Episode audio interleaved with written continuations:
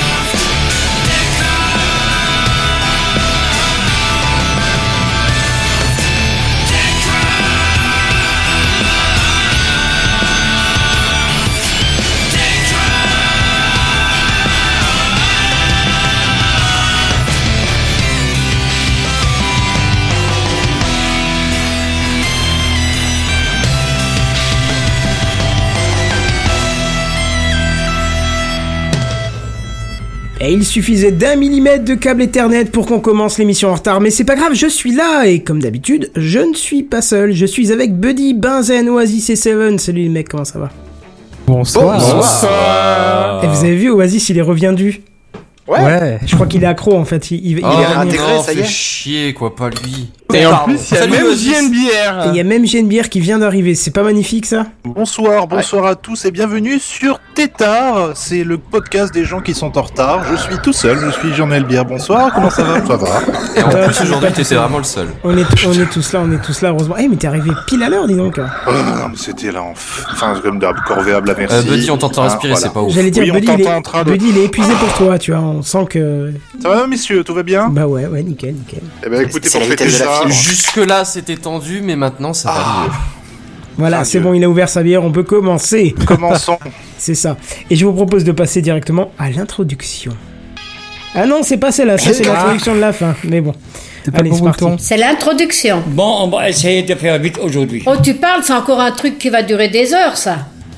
Euh, deux heures peut-être pas, euh, six minutes et quelques. C'est euh, une petite vidéo dont je vous ai teasé euh, l'apparition la semaine dernière qui, ça y est, elle est sortie. Parce que je vous avais parlé souvent d'impression 3D sur ma chaîne vidéo. Et puis c'est vrai que euh, quand je regarde de temps en temps pour voir un peu ce que je peux corriger, je me dis putain, l'impression 3D, je la présente vraiment comme un truc qui peut que être bien pour les pros et pas assez pour le grand public. Et ben là du coup, je vous montre comment ça sert tous les jours. C'est-à-dire qu'avec un robot multifonction qui a cassé, je vous montre comment le réparer en fabriquant la pièce 3D qui est cassée. C'est pas beau ça? J'ai beaucoup aimé. Ouais, il a quelques heures peu, de euh, vol, hein, le, le robot aussi. hein. Il a bon, quelques euh, années de vol même. ouais. Oui, oui, oui. C'est une façon de parler. C'était une bonne entrée en matière, je trouve, justement, dans le dans l'impression 3D, parce que tu vas dire à quelqu'un, j'achète une imprimante 3D, ils vont tout faire, bah c'est cool, mais tu vas faire quoi avec? Eh ben, euh, regarde cette vidéo. Ouais, c'est ça. C'est un coup, exemple. euh, je vous montre un petit peu comment modéliser une pièce simple euh, avec, enfin, quoique non, peut-être pas forcément une pièce toute simple, parce qu'il y a une courbure et ça, la plupart des logiciels, ils aiment pas trop. Et là, justement, on peut le voir euh, fait très facilement avec un logiciel gratuit en plus, donc euh, voilà, n'hésitez pas. Et c'est cool aussi l'impression de la photo euh, en fond de plan pour dessiner. Je savais pas que c'était faisable. Ouais, j'avoue. Ah, mais si, ça dans tous les logiciels 3D, ils le Si, font. ça, ça. ça fait Ah ouais longtemps que ça existe. Oui, Moi, quand je, D'accord. quand je faisais de, de la CAO déjà au lycée, il fut un temps, quoi Ils utilisent beaucoup pour la modélisation de visage, tu vois, histoire de bien respecter euh, les points qu'ils vont mettre sur le visage pour Mhm. faire la face, quoi. Ouais, la dernière fois que j'ai dessiné Ouais, en CAO, tes c'était pour SolidWorks. alors. quoi. Oh, SolidWorks, ouais. C'est un peu moins utilisé maintenant. T'as plus Katia, ce genre de Ah choses, ouais mais ouais. mm. Oui. D'accord. Ouais, ça évolue avec le temps. ouais. Bah ouais, mais si, si tu plonges pas les mains dans le cambouis là-dedans, t'es pas au courant, quoi. oui, c'est vrai, t'es vite largué. Autre chose, grosse révélation, sixième saison de TechCraft s'arrête bientôt. Elle s'arrête la semaine prochaine. Oh là là, mais qu'est-ce qu'on va faire Voilà, bah alors je vais pouvoir faire la clôture. Moi, je partais sur un 15 juillet comme d'habitude. Non, non, le 5, ça ira. En fait, je- j'ai réfléchi un petit peu au truc et puis je me suis dit, bah, ça sert à rien de pousser trop loin. euh, il va y avoir 35 absents et on va devoir annuler la dernière seconde. Merci, et- je milite pour ça depuis des années. Merci. Tout, Oui, mais tout- le monde est en train de, de, de fermer boutique, là. On n'aura rien pour s'aider à écouter. Oh, t'inquiète, j'ai encore 69 heures d'attente euh, sur mon flux donc euh, de podcast, donc j'ai de quoi faire. J'en écoute pro, j'ai, je galère. à chaque fois, 69 on- heures Ouais, j'ai 69 heures d'attente. ouais. Ah, ça mais va c'est à peu vite, près la ça. durée que j'ai sur ma, vite, playlist hein, à regarder 39 heures. YouTube aussi. Quoique c'est vrai que, ouais, avec un podcast qui dure 3 ou 4 heures, ça va vite, ouais. Ouais, bon, il n'y a pas tant d'apéro de Captain que ça hein, non plus, mais, mais euh, voilà. Bref, toute en tout façon, cas, les le... épisodes les plus longs, c'est les nôtres, alors c'est bon. Euh, non, pas forcément. L'apéro Oh, de Captain est ah plus Oh, long. non, non, non. Non, non, Oui, non,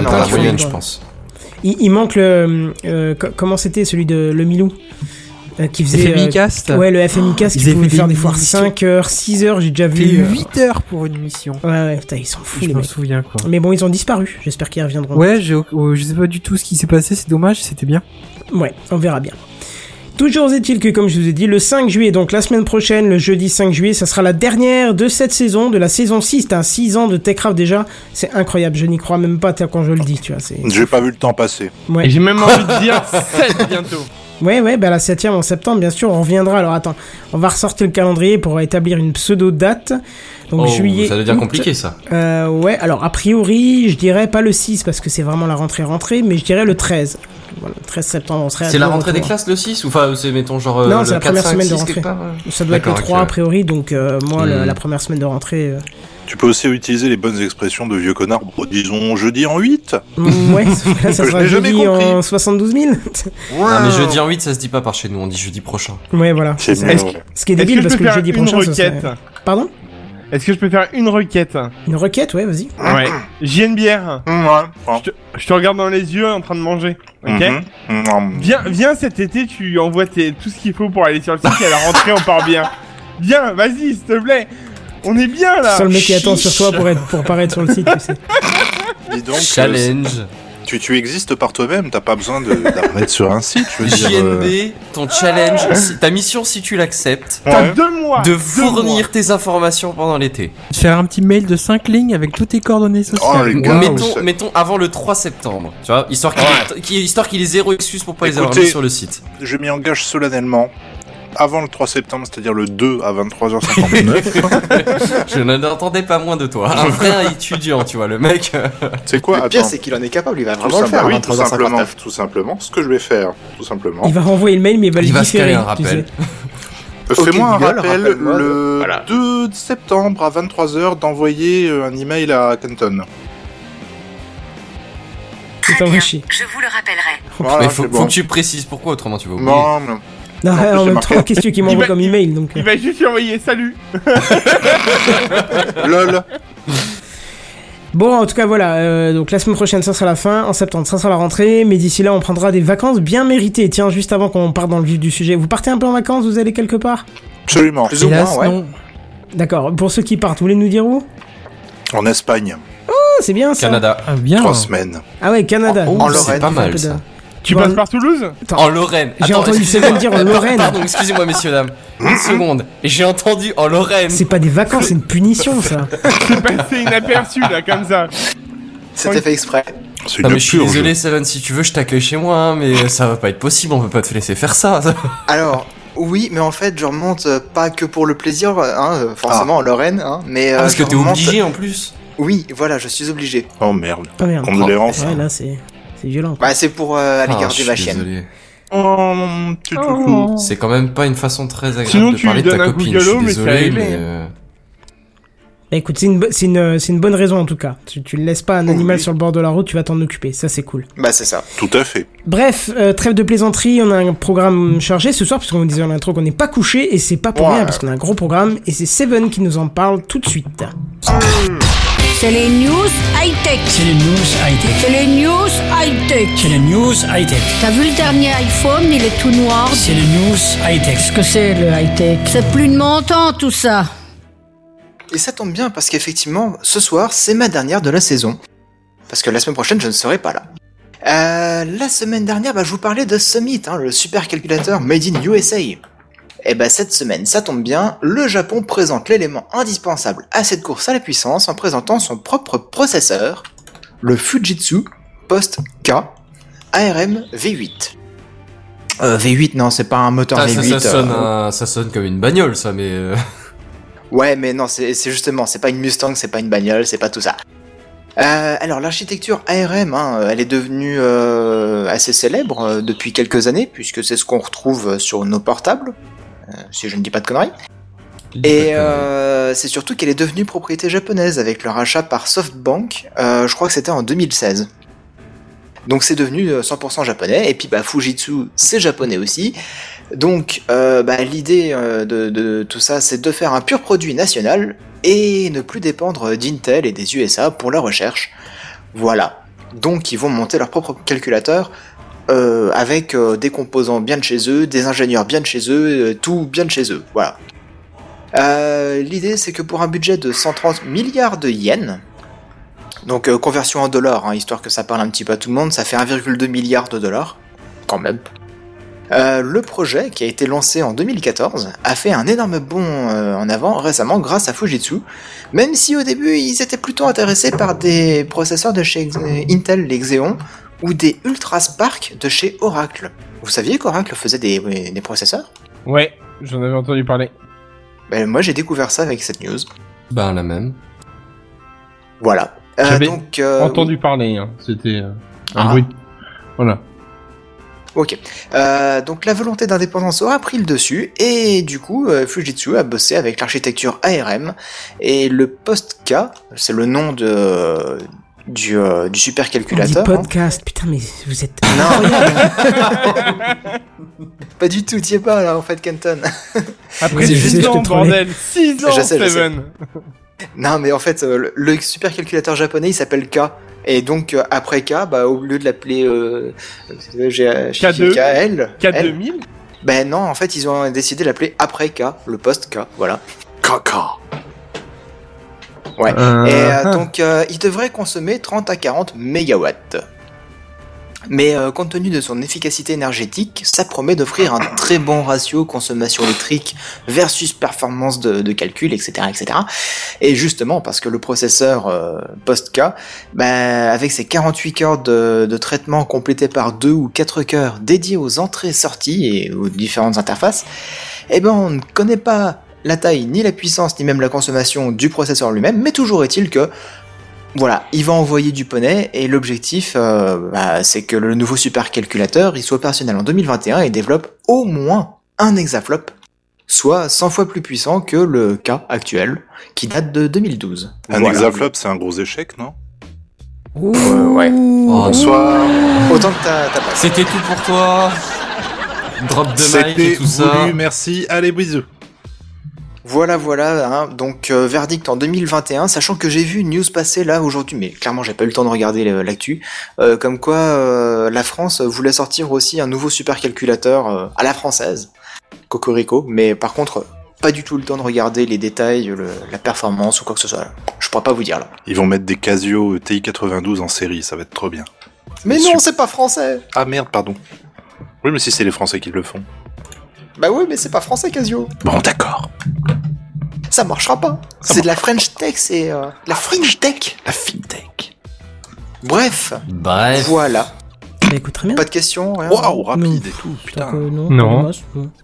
pas. Ok, bah ça tombe bien parce On que du coup, je, attendra vais de laisser, euh, je vais laisser la parole à Benzen qui va nous parler de la NSA. Ouh là là là. Un petit sujet léger, histoire de commencer un peu, tu vois. Ça fait deux semaines que j'étais pas là, vous avez Alors, le bisounours, génocide. y a personne qui a balancé de complots internationaux. Ça Non. vous avait manqué, je suis sûr. Ne mentez pas. Oui. Hein? Ah, c'est cool, on passe une bonne soirée. Euh, J'ai j'ai vu un article là, euh, en reprenant ma consommation de news high-tech euh, après mon, mon week-end d'échappatoire. Et puis je suis tombé très très très très vite sur une news qui m'a réchauffé le cœur. Tu t'es pas fait mal Euh, Et mon hexaflop, il était... Non mais ça va, oui non mais tu notes que Il y a j'ai beaucoup été pris de d'un... Hein. Comment j'ai été j'ai surpris, j'ai eu un hein. blocage quoi, j'étais pas prêt. L'impact. C'est ça, Impact. Là, je suis tombé sur une petite news de la NSA. En général, c'est toujours une bonne nouvelle. Hein, c'est quelque chose de rafraîchissant. et, euh, et alors cette fois-ci, bon, euh, je vous présente la news. Hein. Il y a le- l'opérateur américain AT&T. AT&T. AT&T. AT&T. Yes. God bless America. et qui euh, qui euh, qui a en fait des des, des, des, des gros nœuds de communication à tout à travers tous les États-Unis. Euh, fibre qui relie par exemple vers l'Europe à New York ou euh, ou, ou vers l'Asie à San Je Francisco, ce crois genre de que je choses, tu sais de quoi tu parles, oui. Attends, attends, attends, attends. Ouais, attends. vas-y, vas-y, vas-y. Alors je balance ça et NSA déjà. Vous dites bon, de quoi est-ce qu'on parle, hein? Alors, Espionnage des réseaux. Exactement, surveillance massive. Ils sont connus pour ça, la NSA. Ce serait pas drôle sinon, franchement. Le jour où ils mettent en place euh, des, des règles de bonne conduite sur Internet pour pas vous faire tracer, euh, bon, je me méfierais quoi. Ce sera un 1er avril. C'est ça. Non, non, mais figurez-vous qu'en fait, euh, il y a, alors c'est The Intercept. euh, je suis, c'est un site web qui fait, euh, bah, qui, qui analyse un peu ce qui se passe euh, au niveau réseau et euh, et qui ont mis à jour. Si je dis pas de bêtises, c'est 8, mais c'est en, en tout cas plusieurs bâtiments qui appartiennent à la NSA Oui. qui sont juste fusionnés avec des, des gros hubs de, de l'opérateur euh, AT&T et, euh, et qui du coup en gros sont juste à côté tu vois imagine euh, quelqu'un qui veut pomper tes je sais pas ta flotte qui se fout à côté de ton entrée d'eau et qui regarde ce qui se passe quoi en gros les mecs ils voient le, le flux Ah, d'eau c'est toi et- qui le dis, c'est juste un hasard. alors C'était de la blague. pour la crédibilité de Kenton qu'on fasse semblant d'y croire deux secondes Ah mais oui Bah, Merci, voilà. Non, et, euh, et alors du coup, bah forcément, euh, les personnes nier, hein, ni l'opérateur, ni la NSA pour le coup, euh, ils ont pas confirmé, hein, mais ils l'ont pas nié déjà. Et en gros, l'idée, c'est que bah il y a euh, un- une énorme proportion de des données, non seulement américaines, mais aussi pour le reste du monde, hein, tout ce qui est hébergé sur des serveurs américains, tout ce qui utilise des services américains, a priori passe par euh, a de bonnes chances de passer par un des des, des huit ré- des huit hubs. Et en gros, la NSA a accès à sniffer tout ce qui se passe et qui pourrait potentiellement l'intéresser pour on ne sait pas quelle foutue raison, que vous soyez américain ou pas d'ailleurs.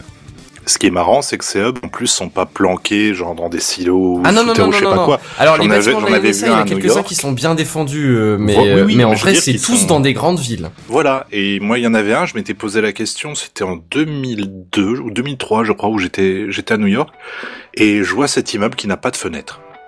Un immeuble, un bon, un bon immeuble, un bon gratte-ciel qui a, qui a pas de fenêtre. Donc bon, je fais tiens, c'est pas commun. Qui peut donc habiter dans un truc comme ça? Bah plus tard, tu te renseignes un peu, tu te rends compte AT&T, et puis effectivement avec cet Alors, article que il t'as me semble pu que euh, pour relever, le coup, euh, ouais, celui de, New York, hubs. il est résistant à une explosion nucléaire. Ah, il peut, hein, le- je pense, Il me semble. J'avais vu la, la liste des trucs, bon, j'ai pas tout retenu, hein, je t'avouerai, mais euh, mais de mémoire, euh, il me semble que c'était ou celui de Washington ou celui de New York, le, le truc était capable de, ré- enfin, J'imagine pour bien, résister tu à sais, une le- explosion Le, nucléaire. le- le truc, c'est qu'en plus, je me disais, le niveau discrétion, c'est pas ouf, parce qu'en fait, c'est le seul immeuble qui a retenu mon attention, parce qu'il avait pas de fenêtre du tout. Ah, ouais, Ah, c'est a juste des taupes priori, qui vivent euh, dedans. c'est Ah, tout. autant pour moi. Désolé, c'est moi qui suis trop suspicieux. c'est ça. Désolé. Et Tu remarqueras quand même qu'il y a quatre trous de de chaque côté, quand même. Excusez-moi, j'ai pas tout compris.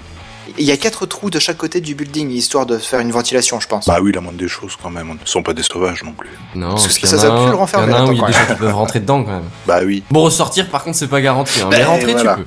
Tu ressors les pieds devant généralement. C'est ça. Bon, l'idée c'est quand même, euh, c'est quand même plutôt bien sympa. Mais alors moi, le le- le- l'espèce de sentiment, et je voulais, et je suis curieux maintenant que vous avez eu la news de savoir si vous avez eu le même ou pas. C'est ce blasé, tu vois, ce sentiment blasé, genre ah ouais, il y a ça, d'accord. Oui, voilà, c'est bah du coup, Genre oui, en- on s'en doutait une pierre bien. de plus à l'édifice, tu vois, mais Voilà. pas une grosse pierre, pas rien quoi. On se c'est- fait c'est genre, surveiller. ok. c'est- Bah oui, c'est qu'est-ce que tu veux que Genre je te dise ouais. Ouais, c'est ça. C'est qu'est-ce que tu veux que je te dise Bon, pff, ouais, ok. Oui, c'est d'accord. cet immeuble. Et moi, j'ai bu une bière, la belle affaire, tu vois. C'est la terre s'arrête pas de tourner pour autant. Et franchement, et et, et, et je- me suis rendu compte que j'avais cette espèce d'impression blasée de je m'en bats les reins. Enfin, c'est pas une nouveauté, ça, ça, ça change Bah, rien. tiens, d'ailleurs, je Et, propose. et, et là, tu dis que c'est quand même un peu triste, quoi. Je propose que vu que la NSA nous écoute, peut-être pas maintenant, mais attends, là elle va nous écouter. Terrorisme, bombe, bombe.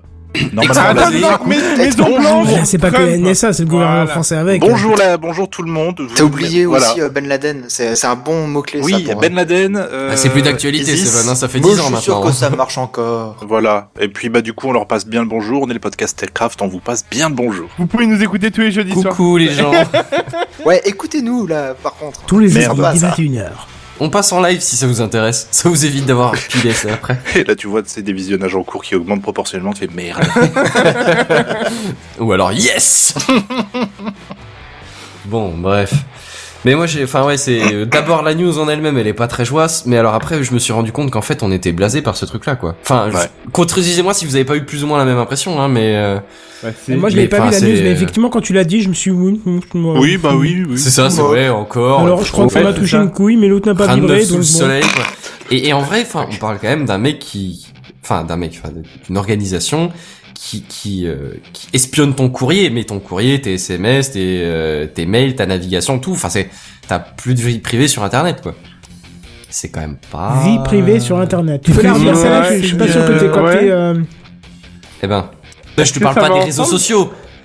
Forcément, si tu postes un truc sur un réseau social, à la base, c'est plus trop privé, mais. T'as rien de privé sur Internet réellement. Non mais les opérateurs ils peuvent ils ils ont comment dire ils ont déjà comment dire ils, si t'envoies des SMS encore si les gens le font encore ils ont déjà toutes les informations sur ça sur toi ils, ils peuvent avoir aussi toutes les coordonnées de tes, tes journaux d'appel ça fait déjà un nombre de données assez Mais alors, mettons que là, tu parles de ton opérateur qui a effectivement ton flux qui devrait être crypté, mais peut-être pas pour le cas des SMS ou ce genre de choses. Mais là, on parle organi- d'une organisation gouvernementale américaine qui passe par un opérateur américain qui sniffe tes données à toi. Potentiellement, si tu si t'as- tu utilises un service, euh, mettons japonais ou coréen ou chinois, eh ben il y a une assez bonne chance que ta, ta fibre elle passe à travers les États-Unis. Et donc par un de ces ou plusieurs de ces de ces hubs. Et donc que qu'au passage il y a, il y a un, un petit euh, traitement parallèle de l'information en même temps qu'elle passe. Elle fait un- elle se dédouble et elle, elle passe un petit coup de l'autre côté euh, Est-ce que réellement t'as quelque chose à leur cacher? C'est pas la Ah mais question. ça c'est tout le débat. oh le Ah, jeu c'est de pas la question. s'il te plaît quoi Attention. Non, non, mais c'est pas ça. C'est non, mais je veux dire par là. Si t'as rien à cacher. non bah non non Ça je- va. alors Non, je sais que j'ai une idée tu te fais l'avocat du diable mais en vrai non je suis désolé c'est pas parce que j'ai rien à va. cacher qu'ils ont le droit de fouiller dans mes affaires Non, mais je suis d'accord c'est qui avec disait euh, T'as rien à cacher, ok, mais alors pourquoi tu fermes la porte des toilettes quand il va, tu vois? Bah voilà c'est ça. C'est- C'était une phrase assez révélatrice. euh. Oui, c'est pas faux, n'empêche.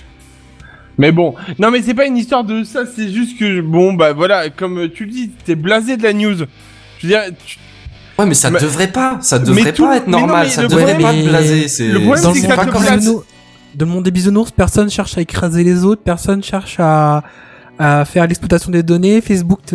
Ouais, mais alors pas là, on parle le d'une organisation gouvernementale, c'est même pas euh, pour vendre tes données derrière pour t'afficher de la pub plus personnalisée, hein. C'est- c'est- a priori, c'est pas ça leur objectif à la NSA, quand même. Je pense pas. Mais bon, c'est pas Je très viens de demander à Siri comment est-ce qu'on fait il une bombe, C'était déjà un répondu. rapport avec ça et donc tu vois, bon, c'est pas nouveau quoi. Non, mais justement, tu vois, c'est c'est c'est c'est c'est c'est ça le, le ressenti que j'ai eu. C'est pour ça que je voulais parler de cette news à la base. mais ceux qu'on peut C'est- blâmer. la news en elle-même, elle est triste et moche, mais euh, c'est c'est le ressenti général de gens. Ouais. Ok. Bah, que c'est j'ai envie de blâmer, c'est la société ralentir, Analytica, là, je sais pas quoi, là, tu sais, qui sont passés par Facebook. Cambridge voilà. Analytica. Ouais, voilà. Autant qu'ils avaient Mhm. passé chez AT&T, au moins ils avaient la sûreté d'avoir toutes les données possibles.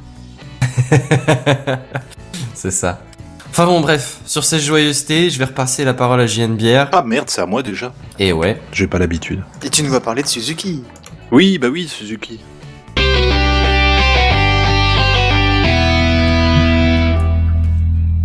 Alors vous m'excuserez parce que j'aurai pas la prose habituelle étant donné que j'ai juste pris deux liens, que je les ai collés dans mon navigateur et que je vais essayer de vous retranscrire ça du mieux que je peux. Mais c'est... Euh, ça sent la fin de l'année quand même. hein. Ça, mais Ouais, putain, non, c'est même plus la fin de l'année, ça sent non, la, mais il y a pro- des la jours de promotion. rush, c'est- pas voilà. Non, non, c'est même plus les jours de rush, ça sent la promotion et toutes les emmerdes qui vont avec. Euh, ouais, si je vous dis Hayabusa, euh, toi, Seven, tu dis quoi? Suzuki. Eh ben, c'est pas ça. Quelqu'un d'autre euh, a entendu Moto. parler de ce petit... Euh... Non, Bah, moto, non. oui, Suzuki, c'est une moto, oui. Enfin, Alors- plutôt Hayabusa 2. Je, vais tenter film. un truc, mais c'est vraiment au pif. Je dirais sonde spatiale. C'est, écoute, c'est incroyable. Mais quel flair pas tout à fait au pif parce que j'ai vu Sky and Telescope dans ton lien de l'image. Ah, je me dis que c'est pas un nom de caillou, tu vois. Non, le Donc dans le de- doute, je vais tenter une sonde spatiale japonaise. Et le mais, caillou euh, s'appelle Ryugu. Ryugu, Hayabusa. Ryugu. D'accord. Donc c'est le deuxième euh, parce qu'il y a déjà eu un premier, une première sonde qui est partie en 2003 et qui est revenue, je sais plus en quelle année, mais avec des poussières euh, provenant d'un gros rocher qui se balade comme ça dans notre système solaire. Donc ils ont renvoyé une deuxième sonde en 2014 qui vient d'arriver à son point de référence à 20 km de l'astéroïde, donc Ryugu. Et c'est très rigolo parce que là, par rapport à, euh, on avait le coup avec euh, Rosetta qui tournait autour de l'astéroïde qui portait un nom à coucher dehors. Là, en l'occurrence, euh, Hayabusa 2, elle suit euh, Ryugu en fait à une certaine distance, elle l'a rattrapé, elle a ralenti et elle reste, voilà, pour l'instant à 20 km de l'astéroïde. Elle, a trois petits rovers en elle qu'elle va déposer sur cette sur cet astéroïde qui a une forme d'ailleurs qui n'est pas sans rappeler oh, je sais pas une sorte de de, de, de, de caillou carré comme ça c'est assez rigolo à regarder avec euh, Ça un fait petit un peu les pâtisseries, tu sais. Un peu, Ouais, euh, avec un petit bourrelet au milieu, qui est Ouais. normalement dû, enfin, on retrouve ça généralement sur des corps en- qui ont une rotation assez rapide, mais elle, elle tourne en 7,5 heures, donc on se pose un peu la question de pourquoi, euh, pourquoi il y a un bourrelet. Donc le, le but de, de cette sonde, effectivement, ça va être notamment de déposer trois, trois, trois rovers qui portent, euh, qui ont des, plein d'instruments, dont certains instruments euh, français, n'est-ce pas, qui vont aller, euh, comme d'habitude, analyser en profondeur tout un tas de choses au niveau de cet astéroïde en question, mais surtout, euh, la sonde Hayabusa 2 est équipée d'un petit aspirateur qu'elle va utiliser pour aspirer Faire le des- ménage parce qu'il y a de la poussière partout Il y a de la poussière partout, c'est une honte. Ah, c'est n'importe quoi. Toi, tu t'invites comme ça, les mecs, ils ont même pas la décence de passer un coup d'aspi avant que tu Rien du tout, t'es invité, t'arrives, c'est le bordel et c'est à toi de faire le ménage. Jamais vu ça. Euh, toujours est-il que pour récupérer, donc je crois qu'il va y avoir trois approches qui vont être faites pour essayer de récupérer de la poussière, mais il va y en avoir une intéressante dans le sens où Hayabusa va lancer un projectile euh, sur la sur la comète qui va faire un trou, donc il va éjecter de la matière qui n'a pas été exposée aux radiations, euh, à toutes ces choses-là. Donc elle va pouvoir récupérer des, des particules peut-être plus intéressantes que des particules de surface que les rovers de toute Ah. façon vont aller analyser. D'accord. Et ça Voilà. aurait pas été faisable plutôt de, de laisser le rover faire un petit forage sur le, le caillou? Bah le truc après, euh, en fait, ce qu'on voudrait, c'est surtout pouvoir récupérer ces toutes ces poussières. Donc Le autant faire si c'est un, un bon Rover qui fait le trou, ouais, c'est ça, à un moment T'arrives donné. avec ton aspi, Il Dyson, faut, il faut qu'il s'accroche bien au truc et puis il faut pas qu'il gêne la sortie non plus. Sans fil euh, le des Dyson, s'il te plaît. sans fil de Dyson. Mais surtout les, les alors les rovers, ce qui est rigolo, c'est qu'il y en a un notamment, ça ressemble à une grosse boîte. En fait, juste une grosse boîte avec un bras, parce que le, ils vont, le, la, la boîte va descendre à la surface de l'astéroïde et va rebondir un peu façon euh, Philae, qui elle a fini dans un petit ravin et on n'a plus jamais eu de nouvelles d'elle malheureusement. Et cette boîte-là, elle va rebondir, rebondir, rebondir, rebondir. Et si elle est pas du bon côté, bah elle va se, euh, grâce à ton petit bras, se remettre dans le bon sens afin que les Ah, instruments soient bien ça. face au sol. Euh, la sonde Hayabusa aussi, si j'ai bien lu, va faire des descentes euh, jusqu'à, je crois, euh, 5 à 3 km de la surface, histoire de de, bah, de, de, de voir de plus près, également de pouvoir tester euh, la gravité, de donc faire une sorte de petite chute libre vers l'astéroïde. Ah, Gérard, Avant de- pas de remettre les mais moteurs. donné la taille de l'astéroïde Alors je peux vous retrouver la taille, c'est pas ouf, je crois que tu mets une heure à faire le tour à pied. hein. Euh, je suis en train de regarder. Bah attends, parce que quand si même. tu parles de quelques kilomètres de profondeur, tu dois pas pouvoir faire... euh, Non, non, non, je parlais pas de quelques kilomètres de profondeur. Quelques centimètres peut-être de Ah, plutôt, oui, oui, oui. Pour les drones, d'accord, ok, moi les compris quelques oui, oui. kilomètres, autant Non, non, non, non, non, non, non, non, non, non. Euh, ouais, non, ouais, 50, 60 mètres. Non, je trouve pas la taille, mais c'est beaucoup moins gros que la- la- l'astéroïde que autour de, autour de, autour duquel Rosetta orbitait. Hmm, D'accord, ouais, voilà. on parle de moins de quelques kilomètres. On parle de moins, on parle de beaucoup moins, ouais. En général, les- les astéroïdes, ils sont pas si gros que ça en fait. celui-là, en fait, il a en plus une forme intéressante euh, de, bah, bon, ça se voit, hein, ce, ce côté un peu losange bizarre. C'est une GameCube, euh, allez, dis-le. C'est une. Oh, ce serait trop l'occasion de faire cette animation avec cet astéroïde. Et euh, bah, si vous regardez en fait sur la photo la plus la plus nette, je crois que c'est celle que j'ai mise sur le live. euh, Il y a quelques gros cailloux qu'on aperçoit plutôt bien. C'est à peu près la taille d'une maison, d'un bon pavillon de, banlieue- de banlieue, quoi. Ah ouais, quand même. Voilà. Donc voilà, après euh, elle va repartir, elle va revenir normalement je crois pour 2020 euh, avec euh, euh, départ de Ryugu en décembre 2019 en vue d'un retour sur Terre avec des échantillons collectés à sa surface un an plus tard, soit en décembre 2020. Voilà, voilà, c'est ce que j'avais envie euh, de dire au monde aujourd'hui et que je trouve que c'est une époque bien le formidable pour faire des trucs écoute. Eh ben c'est bon, ben voilà, comme ça ils sont au courant. Bah Zen, euh, je crois que tu avais une news encore à, à nous. à Mais nous ouais, part. parce que vous m'avez manqué ces dernières semaines, il fallait que je fasse un petit, un petit, Allez. un petit excès, tu vois. Mais je vous rassure, c'est c'est un sujet un peu plus léger, j'avais pas envie de plomber l'ambiance non plus, si déjà. Et tu veux Euh. nous parler de Cambridge Analytica? Espèce de spoiler, quoi. Quoi, non, non, non, non, non, non, non. je vais vous parler de, de belles photos. Ah, Ah, les belles photos, Ah. clic clic. T'as euh, retrouvé non, une photo non. de moi nu. Ah non, t'avais dit belle photo, pardon. Est-ce qu'on est féru d'argentique Euh, ouais, ici non, alors en fait, euh, je, il me semble qu'on en avait parlé, mais je suis pas sûr à 100%. Lightroom, ça vous parle Bien Absolument. sûr, oui. Oui. Fait, ouais. oui. On a dû en parler donc. Euh, Bah c'est non, pour rappel c'est juste. hyper connu, quoi. Ah bah moi je. Bah, pour je ceux suis qui pas font de la trop dans le photo, c'est milieu, un donc euh, non, voilà c'est ça, ouais. C'est un gros, logiciel de retouche photo, non C'est un logiciel de retouche photo, Non, mais de développement, pas de retouche. C'est comme un laboratoire Alors, il y a de la argentique mais retouche. numérique. enfin il y, a- il y a de la correction, il y a de la modification, mais c'est euh, par intelligence artificielle. Ouais. Il y a des Ah, scripts de, de, de alors, retouche ou je sais pas comment t'appelleras ça, correction de la photo, euh, fait par une intelligence artificielle. Alors c'est euh, c'est dans la suite, c'est pas dans la suite Adobe, mais c'est en tout cas euh, fait par Adobe. Je suis pas, je, je veux pas dire ce- de bêtises. Je sais pas si c'est avec non, non, pas la Photoshop et suite, tout c'est à ça, part. mais mais c'est fait par. Adobe. Mais tout t'as une suite qui le comprend, mais c'est la suite euh, Et photographe. c'est payant Oui, et c'est cher. Ah. Bien Ah, sûr. bah, Comme tous les logiciels Adobe. hein, hein. c'est pas, euh, voilà, c'est leur mode économique, c'est pas Mais à mon euh, avis, aux free to play, tu États-Unis, vois, tu pourras peut-être l'avoir moins cher, hein, je pense, avec des taxes. Enfin bref. Et, euh, et ben figurez-vous qu'Adobe, ils ont essayé de sortir euh, sa, sa contrepartie en intelligence artificielle. Alors à savoir que donc euh, l'IA euh, dans Lightroom, elle essaie de d'améliorer les images. Et ben là, l'IA de, de notre de leur nouveau projet, elle essaie de détecter si une image a été modifiée ou pas. Mhm. Comment elle peut s'y prendre Et les rageux diront Photoshop. Ben oui, justement, ouais. C'est l'idée, c'est de voir si, si la photo est passée par Photoshop, c'est c'est de le détecter. Enfin, Photoshop ou n'importe quel autre truc. oui, hein, mais, bien euh, sûr, bien sûr. Mais non, mais je veux dire par là, c'est que c'est vrai que souvent, euh, d'ailleurs, je voulais en parler, et après j'ai vu que tu en parlais, mais c'est vrai que souvent les gens ils disent les rageux diront Photoshop, bah t'auras juste à prendre l'image et hop, tu la balances sur l'IA et puis voilà quoi. C'est ça. L'idée, c'est de voir s'il y a des s'il y a des photos qui ont été retouchées. Alors moi, je j'ai l'idée tout de suite en tête. Bah déjà tout ce qui est photo, euh, magazine et trucs comme ça, tu vois. Les mannequins, Oh, ils vont prendre cher. hein. C'est ça. Bon après, c'est c'est pas il y a pas de loi pour interdire ça ou quoi, hein, mais c'est juste si toi tu Bah, veux si. vérifier, Euh, a sinon, priori. il y a une loi maintenant qui dit il faut que, que la- le magazine précise si la photo a été retouchée pas, Ouais. ça. Je savais pas du tout. Tiens. Ça fait quoi? Ça fait deux ans peut-être maintenant Oui, que ça existe? Ah ouais, oui, c'est ouais. ça. Bon, oui. on a dû en parler, ça m'a juste pas marqué probablement. Mais Bon, après, t'es peut-être pas la cible non plus de ce genre de Ça, c'est magazine. le podcast déblasé a ce soir. Peut-être un peu de ça aussi, ouais. Ouais, ouais, ouais. c'est pas Quoi, tu n'es pas, tu n'es pas abonné à Closer? Et euh, je suis pas sûr de l'avoir jamais lu ce magazine. Je Comme même la non blasé. Je sais même pas si c'est un magazine ou une chaîne de télé, alors pour te dire. J'ai jamais touché le magazine. C'est quoi un magazine? Non, euh, ben, bref, mais après, bon, tu, tu penses forcément à ce genre de photos, mais après, il y a aussi toutes les informations putaclic, tu sais, euh, squelette de 90 km retrouvé en Islande, Ouais. machin, je sais pas quoi, tu sais. Bon, Ouais, ce genre de vais à conneries Maccabi, à la faute, si, si- si- voilà, si, si, si, si, si le machin c'est un squelette de poulet qui a été étendu euh, sur, pho- sur Photoshop, bah tu peux vite le choper du coup, tu vois. Ouais, j'avoue. Et pareil pour les autres scandales politiques et les autres machins comme ça. euh, Il y a moyen de vite fait euh, détecter des photos trompeuses.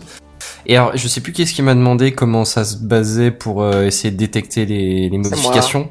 Seven. Toujours des bonnes questions, Seven. Euh, alors pour l'instant, il est, il est pas encore parfait. Hein. L'idée, c'est euh, pour l'instant, on- tu peux, ils peuvent essayer de retrouver des choses qui ont été rajoutées ou enlevées, principalement. Et en gros, l'idée, c'est de faire des comparaisons sur, par exemple, euh, l'échange de, de, de palettes de couleurs, l'échange de, de, de, de perspectives et des choses comme ça, tu vois. Mais c'est J'ai trop envie de bien. te dire, hein. mais- étant donné que 99% des photos sont justement euh, retouchées par Photoshop, je pense que pour un logiciel Adobe, c'est facile de détecter le passage d'un algorithme de Photoshop, tu vois. Non, mais Oui. il laisse pas de traces dans l'image. A pas une signature Adobe en bas à droite dans le coin non plus. Non, Non, mais parfois ça fait c'est des gros pâtés dégueulasses. Non, mais tu dois avoir des modèles ou des repères. Enfin, il y a Ouais, c'est ça. surtout si si c'est surtout si c'est si, si c'est dans leur chaîne de logiciel de de de de De, dans Alors, leur oui. environnement logiciel, ils vont forcément pouvoir maîtriser un moment ou un autre. Pas, tu mets un Justement, l'idée c'est que ce soit un outil indépendant. Après, je reconnais que vu que c'est Adobe, Et puis- ils sont déjà dans le milieu de la retouche photo, et puisqu'ils ont déjà développé, comme je, comme je, justement, c'est pour ça que j'ai fait le rappel avant, des IA qui font dans l'autre sens, ils ont quand même dû analyser le processus et ils, ont- ils sont facilement capables de, de, de, de, de, retrouver des traces des images qu'ils ont, qu'ils ont modifiées, tu vois. Ils ont la machine complète pour faire des tests en, en série, tu vois. Justement pour enrichir la deuxième IA. Il y a une question que je me pose. Alors, je suis pas photographe, mais euh, qu'est-ce que tu plus, appelles le mot une photo retouchée? Est-ce que quelqu'un Bah. qui la travaille entre, je crois, que c'est les RAW et la version JPEG, Ça, c'est du développement, Est-ce ça. Oui, c'est pas, la même chose, d'accord C'est pas la même pas de chose. retouche. D'accord. D'accord. moi, ok, donc en fait, ma question n'a pas raison d'être en fait. Bah pour l'instant, ce que l'IA elle, elle, elle remarque, c'est ouais, si, si tu euh, si tu insères quelque chose dans une image, si tu euh, déplaces ou tu clones un bout de l'image, ou si tu enlèves des, des éléments dans l'image. Mais c'est quoi leur Ouais, but elle est en avec c'est- quoi le but avec cette IA derrière? Ben c'est vraiment comme je te dis, hein, l'idée c'est de, de mettre euh, alors le- leur citation, ta, ta, ta, ta, euh, manipuler, euh, enfin de, ça permet de repérer si un si, si, si des outils ont été utilisés pour manipuler des photos à des fins trompeuses. En gros, l'idée c'est bah c'est juste de repérer les photos modifiées de celles qui sont. L'idée est louable, hein. c'est un petit peu comme les vidéos deepfake, euh, il faut qu'on puisse identifier si c'est vrai ou pas. Ah, deepfake. Ah, Oui, bah c'est deepfake. c'est ça l'idée. Je Ouais, pense que c'est principalement ce genre de. Si c'est une techno qui est vraiment développée, ça peut être intéressant pour la suite avec le deepfake ou autre. euh, c'est bien en fait. Bah oui, justement, l'idée c'est que ça peut servir sur tout ce genre de polémique. Si après Que- tu pourras l'étendre à d'autres systèmes que juste l'environnement Adobe, ça pourrait être puissant. Alors a priori, je sais pas si ça va être intégré à un logiciel Adobe en particulier. Pour l'instant, c'est une IA qu'ils entraînent, mais je sais pas du tout quelle est l'interface prévue. Je sais pas si ce sera une page web ou un software ou. une- Oh, je pense que ça, en tout cas, ça sera rajouté forcément à une partie de la suite, je pense. Minimum. Ouais, mais en même temps, je vois pas trop l'intérêt pour quelqu'un qui utilise Photoshop de, de retrouver la photo, à moins que si Bah, vraiment ce soit pour, des pour des problèmes de. De retrouver des éléments supprimés? Alors, on permet pas de retrouver des éléments qui ont disparu de l'image. Non, ça mais ça permet tra- de détecter qu'il y a ça des éléments qui ont hein. disparu. Non, mais d'accord, mais voilà, dans Mais l'histoire. tu sais pas peux- pour autant ce qui a été enlevé. Tu sais juste qu'il y a Bah. quelque chose qui manque. Bien sûr. Mais dans l'histoire, voilà, tu peux, tu peux voir, hein, genre, euh, enfin, je sais pas, ça Mais peut. c'est vrai que, oui, ne serait-ce que, enfin, moi, je- j'envisage. Bon, après, on, on est à très long terme, hein, on en est très très loin. Pour l'instant, c'est un truc qui, qui est euh, expérimental. Mais moi, je vois le, le long terme, les preuves juridiques, tu vois. Hum. Si tu trouves une photo dans un or- dans un ordi, dans un téléphone, et que tu peux prouver qu'elle a pas été retouchée, ça peut être une preuve euh, vraisemblable. Ah oui, ça j'avoue. Tu vois ce genre de choses. Ah oui. ouais, Parce que là, maintenant, euh, mettons qu'on n'ait pas cette IA, eh ben, tu présentes une photo, elle pourrait très bien être photoshopée. Ouais. Et Enfin, prouver l'inverse de ce que tu veux. Mais Il oui. faut aussi que l'identité de la photo avec euh, la date et l'heure de, de la prise euh, ne puisse pas être modifiée. Le redatage, ouais, mais alors ça, je, je pense que ça doit pouvoir être Oui, modifié oui, aussi. il existe, ça se modifie Ouais. euh, sans problème. Ouais, oui. Enfin bon, du coup, bah, après, je sais pas faut- vraiment recevable, je pense. Ça, je sais pas vraiment si c'est traçable ou pas. Oui, effectivement, mais, mais après, je te dis, c'est, c'est, je vois ça pas comme une, comme un élément de preuve central, mais disons, ça peut complémenter un dossier, tu vois. Hum. Si tu peux prouver qu'elle a pas été trafiquée, ça a plus de force que si tu peux pas le faire. C'est sûr. Dans, dans un dossier à charge. Mais enfin bon bref là là on, on se détourne de, dans un des usages qui est même pas évoqué par les chercheurs. C'est euh, c'est vraiment c'est plus pour l'instant le, le repérer les fakes. Non, mais c'est bien. Au moins, on voit encore d'autres utilités. Enfin, voilà. C'est euh, ça. Mais moi là clairement je suis parti sur la lune sur ce coup-là. hein. Vous mettez pas des idées en tête. euh, racontez pas demain à vos collègues que ça y est chez Adobe ils, ils bossent dans le juridique. Ça a rien à voir. C'est vrai que ça serait un peu. C'est un peu capillotracté, là. C'est science-fiction, c'est 2070. Enfin bref, c'était tout pour moi aujourd'hui du coup, et je vais passer la parole à Buddy. Bon bah bonsoir, hein, du coup, parce qu'il y a, il y a mon petit. Geneviève qui a dit bonsoir avant de, de, la fin de ta news. Euh, bah aujourd'hui, j'avais envie de vous faire un petit résumé euh, de, de pas mal de petites choses que j'ai fou, j'ai un peu farfouillé pour vous, euh, pour commencer l'année, on va dire septembre, euh, les choses proprement. On va déjà préparer les rentrées en fait. Et, euh, et en fait, je vais vous faire un petit résumé, une, enfin, un petit résumé de tous ces melting pots des, des assistants personnels en fait. Je vais vous faire un petit point final de tout ça à l'heure actuelle, bien sûr, euh, avec possibilité d'évolution jusqu'au mois de septembre, mais euh, voilà. Euh, alors, euh, ouais, je suis plutôt devenu un petit peu accro à ces petites bêtes-là parce que franchement, c'est... Ouais, tu- c'est un et un deuxième et tu sais plus t'arrêter, quoi. Ouais, c'est un peu ça, ouais, voilà. Bon, après, j'achète pas hein, non plus à tous les coups. D'ailleurs, euh, euh, finalement, j'ai pas forcément acheté Alexa pour, un- Alexa pour l'instant, mais peut-être que je le ferai. Oh. Non, non, ben non. Ne je- perdons pas espoir en Mais ça fait une présence il peut à la encore y arriver. hein. Ouais, non, mais c'est ça. Mais bon, Elle était à je- 50% moins chère. Mais ouais, mais bon, je me suis dit, est-ce que vraiment euh, Et puis après, il faut s'en débarrasser entre guillemets, donc euh, bon, voilà. Bon, alors euh, je vais, en fait, je vais, je vais rester simple, je vais rester concis parce que vous comprendrez par la suite, c'est juste un petit dossier comme ça. Donc, euh, en fait, c'est simple. Les, je vais parler de tarifs et de marques et de et de technologie intégrée. Voilà, point. Je vais pas aller plus loin et vous comprendrez bien. Euh, alors, du coup, on va commencer par le J- euh, JBL Link euh, 500, qui est donc euh, la version, je pense, la plus chère sur le marché à l'heure actuelle, qui est à 399 euros. Alors, hors promotion, qu'on soit bien d'accord, je préfère euh, préciser, avec le Google Assistant, donc qui est l'enceinte à l'heure actuelle, enfin la- l'assistant personnel à l'heure actuelle le plus cher sur le marché avec Google Assistant euh, en l'occurrence. Voilà. Euh, il est suivi par euh, l'Apple HomePod, qui est tout juste sorti en France il y a une semaine, il me semble, un truc comme ça. Oui, j'ai vu passer une ça, pub. Ouais, voilà. Donc, euh, Mais ça y est, qui il y a les- Google qui est sorti, tout le monde l'a suivi. Alexa, euh, Bah Apple, c'est tout ça. le monde. Bah oui, mais ils étaient obligés en fait. C'était, euh, je pense que voilà. En Et, fait, ils euh, avaient tous leur pack français en poche, mais ils attendaient juste que le premier fasse euh, le l'acte euh, de venir. Apparemment, le HomePod est vraiment pas trop mal. De ce que j'ai pu lire, vraiment, mais c'est vraiment des, des news comme ça.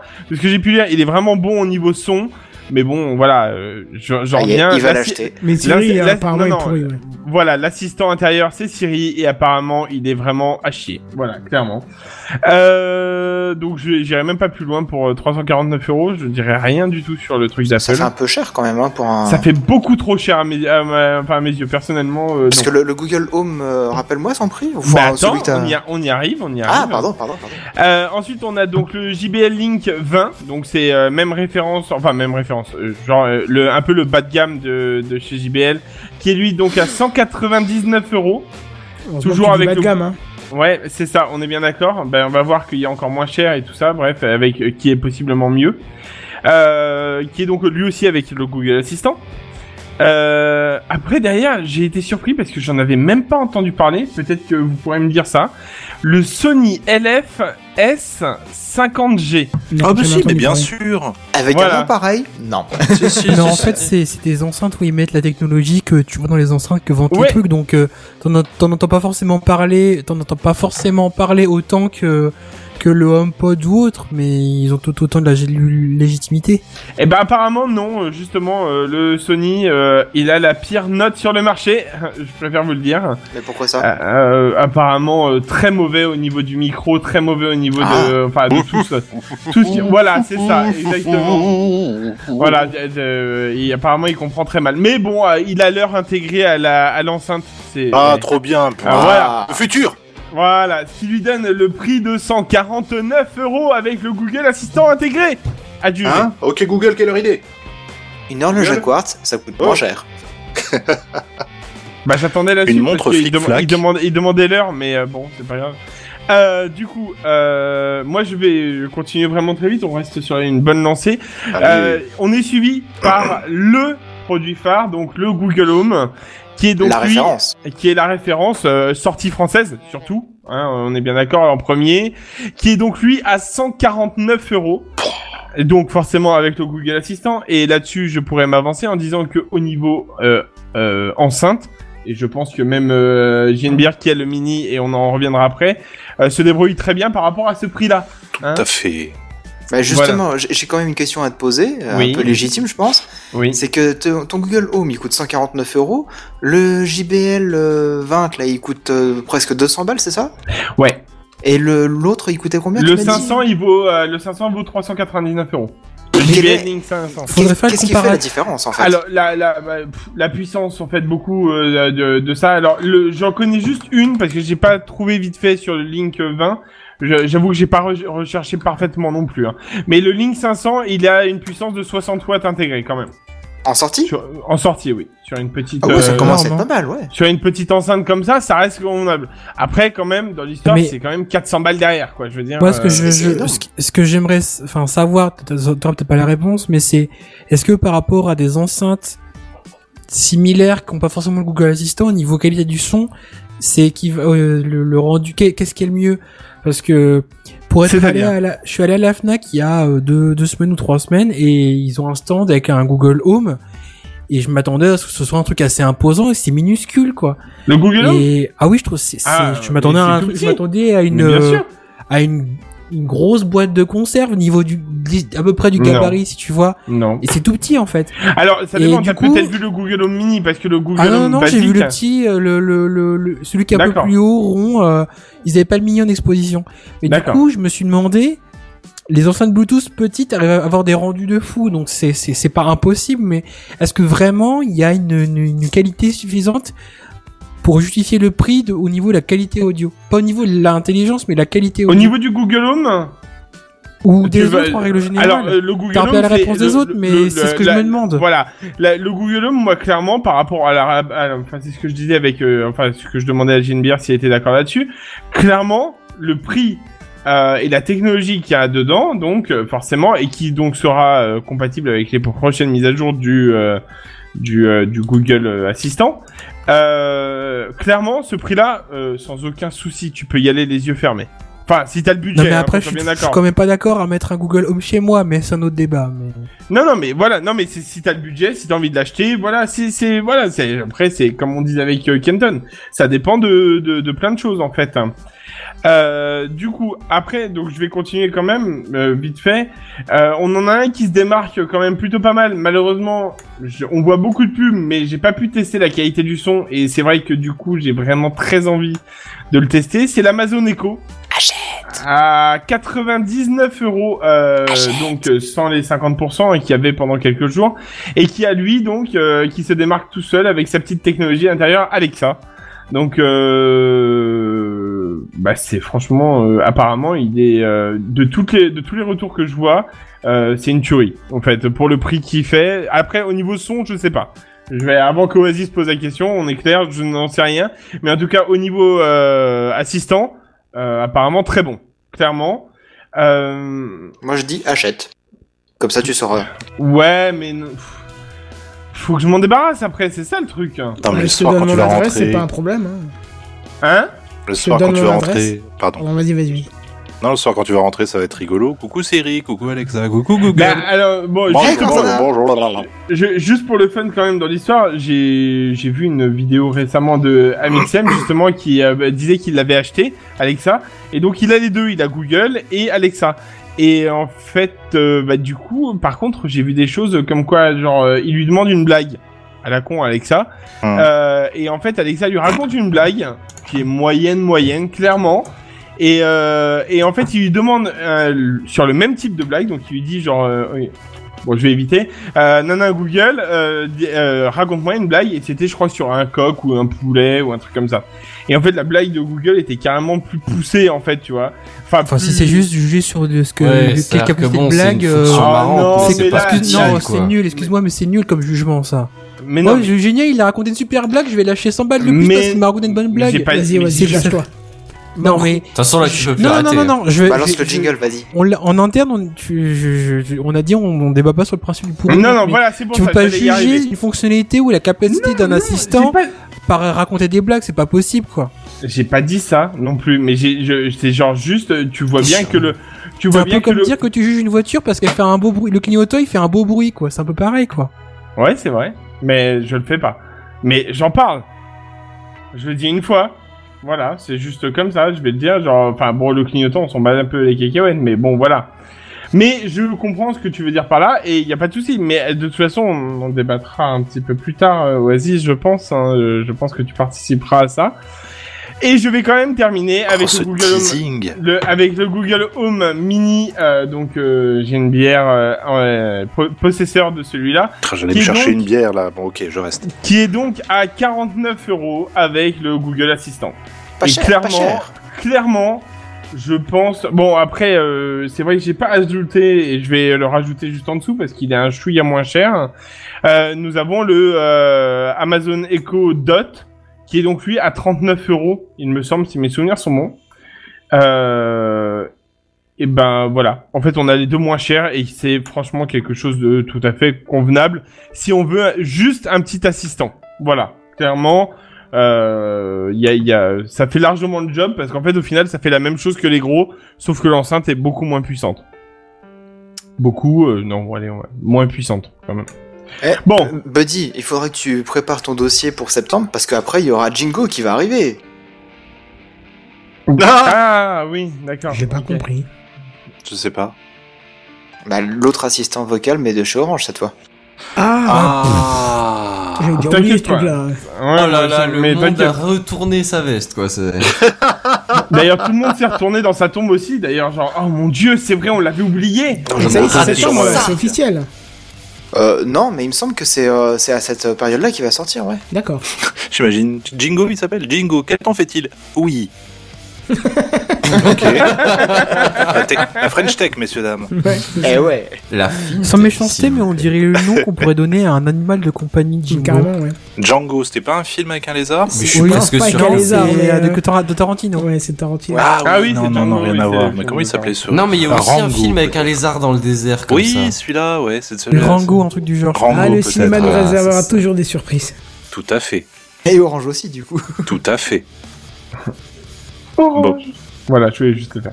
Euh, bon, euh, on peut voir quand même que Google euh, a une grosse part de marché Tu m'as euh, fait sur les assis. On va se le dire, quoi. Allez, on l'a, allez, on l'a fait Là, une différemment. bonne Donc, paire on de peut voir- baloches, Donc quoi on peut voir quand même que Google en a une bonne paire et De que en baloches. fait il est bien euh, bien installé sur la part des marchés euh, des assistants et on peut comprendre pourquoi Google va vraiment améliorer son assistant très bientôt. D'ailleurs, ça me fait une très belle transition pour vous annoncer les premiers tests de son assistant euh, de son nouvel assistant cet été aux États-Unis. En fait, ils vont balancer quelques euh, quelques Google Home en fait qui auront cette euh, cette belle mise à jour, celle euh, qui pourra appeler votre coiffeur pour euh, prendre rendez-vous à votre place. Mais Ouh. aux États-Unis, bien Ah. sûr. Donc si on nous écoute des États-Unis, si quelqu'un peut me faire un retour, il y a pas de souci. Bah, c'est-à-dire que je vais Bah, t'emmerder, si- moi, mon, si on conf- est mon coiffeur, c'est sans rendez-vous. Donc, euh, C'est please return information as soon N'oublie pas as de you dire can, le mot please. terroriste d'abord pour qu'il t'entende. Ah, Ah, oui, pardon. pardon. Terroriste, Maison Blanche, Obama. Ah, Voilà. et Trump. Voilà. Comme ça, Voilà. on les met tous. C'est vrai. We'd like a If review. possible. Of the assistant who talk uh, very good. Et- Thank in, you. in- in English, Après, en c'est in du French. terrorisme et Trump, tu please. risques de recevoir un mode d'emploi d'une bombe par Tu vas recevoir une médaille. Bah bon, du coup, euh, et euh, ça me permet aussi de faire une autre petite transition parce que je me suis ajouté trois petites news sur les assistants personnels aujourd'hui. Euh, donc, qui est les news toutes fraîches avec des températures actuelles, euh, c'est pas de refus quand même. Que le Google Home et le Chromecast aujourd'hui ont eu une panne nation- enfin internationale. C'est-à-dire. Pourtant, j'ai utilisé mon Chromecast aujourd'hui sans. pro- J'ai pas de Google Home, mais j'ai utilisé mon Chromecast sans problème. Bah, Ou alors c'est l'association ouais, des alors- deux qui merdait seulement. Voilà, exactement. En fait, si tu veux, dans l'histoire, tu pouvais, genre, tu lui demandais, euh, ok, euh, oui, euh, tu, euh, euh, tu peux mettre, euh, genre, euh, la, la playlist sport sur euh, Spotify, et là, elle te disait, ah, désolé, le service est indisponible. Paf, clair, dégage, tu réessayeras plus tard. Bon, c'était peut-être euh, une maintenance de serveur. Non, non, non, non, non, prévu. non, c'était une panne totalement générale. Ils l'ont annoncé euh, sur euh, plein de sites, euh, plein de petits sites. C'était une panne complètement générale. Donc on en saura peut-être plus euh, demain, parce qu'en l'occurrence, là, aujourd'hui... euh, mais on sait juste qu'il y a eu une panne totale. Voilà, voilà. Et donc clairement, je vais même pas euh, vous demander qu'est-ce que vous en pensez et qu'est-ce que vous voulez faire. Je vais faire un petit teaser pour le prochain Café Clutch où je participerai à faire un dossier avec Kenton et probablement Oasis et d'autres s'y sont intéressés. Non, non, c'est deux, c'est très bien.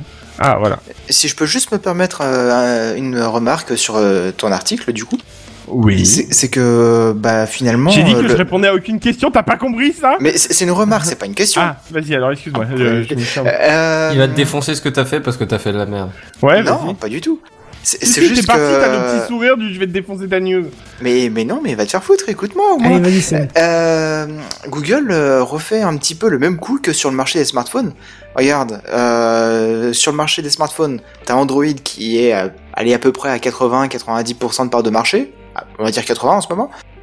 Et bah sur les enceintes connectées, regarde, t'as JBL qui est sur Google Assistant, euh, Sony qui est sur Google Assistant, bah forcément Google qui est Ouais, sur mais- Google Assistant. Oui, c'était le but de Google avec le Google Home Mini. C'est, c'est, c'est avec un prix aussi bas, c'était d'arroser tout le monde.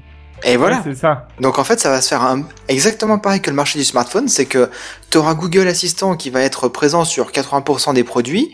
Tu auras un petit peu de temps en temps du Alexa parce que bah même à l'époque des smartphones, hein, euh, Fire- c'était le Fire OS qui s'appelait euh, le, le système d'exploitation de chez euh, Amazon.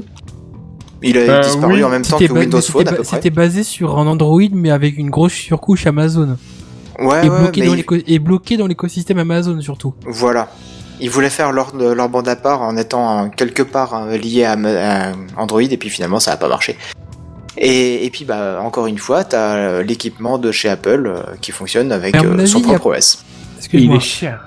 À mon avis, il y a- Ouais. je, je- je suis d'accord avec toi, mais à mon avis, il n'y a pas que ça, parce que tu, tu, tu disais que d'autres marques, genre Amazon, s'étaient cassé les dents sur les, les OS de smartphones. Oui, mais là, ils peuvent, pro- je veux dire, euh, effectivement, Google est plus développé, mais Amazon, ils peuvent présenter qu'ils ont un, ils ont quand même derrière le plus grand magasin web du monde, qui est Amazon. Ah mais c'est sûr que les qui est- interfaces qui est- c'est- derrière avec pas Alexa rien, c'est génial. Ouais ouais. c'est c'est c'est pas enfin quand tu te- le l'OS Amazon l'OS Amazon j'ai jamais eu l'OS Amazon je le connais pas du tout mais tu pouvais présenter des services Amazon mais là c'est quand même tu peux dire j'ai quand même le catalogue Amazon où tu peux peut-être avoir un accès privilégié ou plus facile c'est quand même un poids plus important donc ils peuvent peut-être Ah jouer non, sur je dis ça pas là.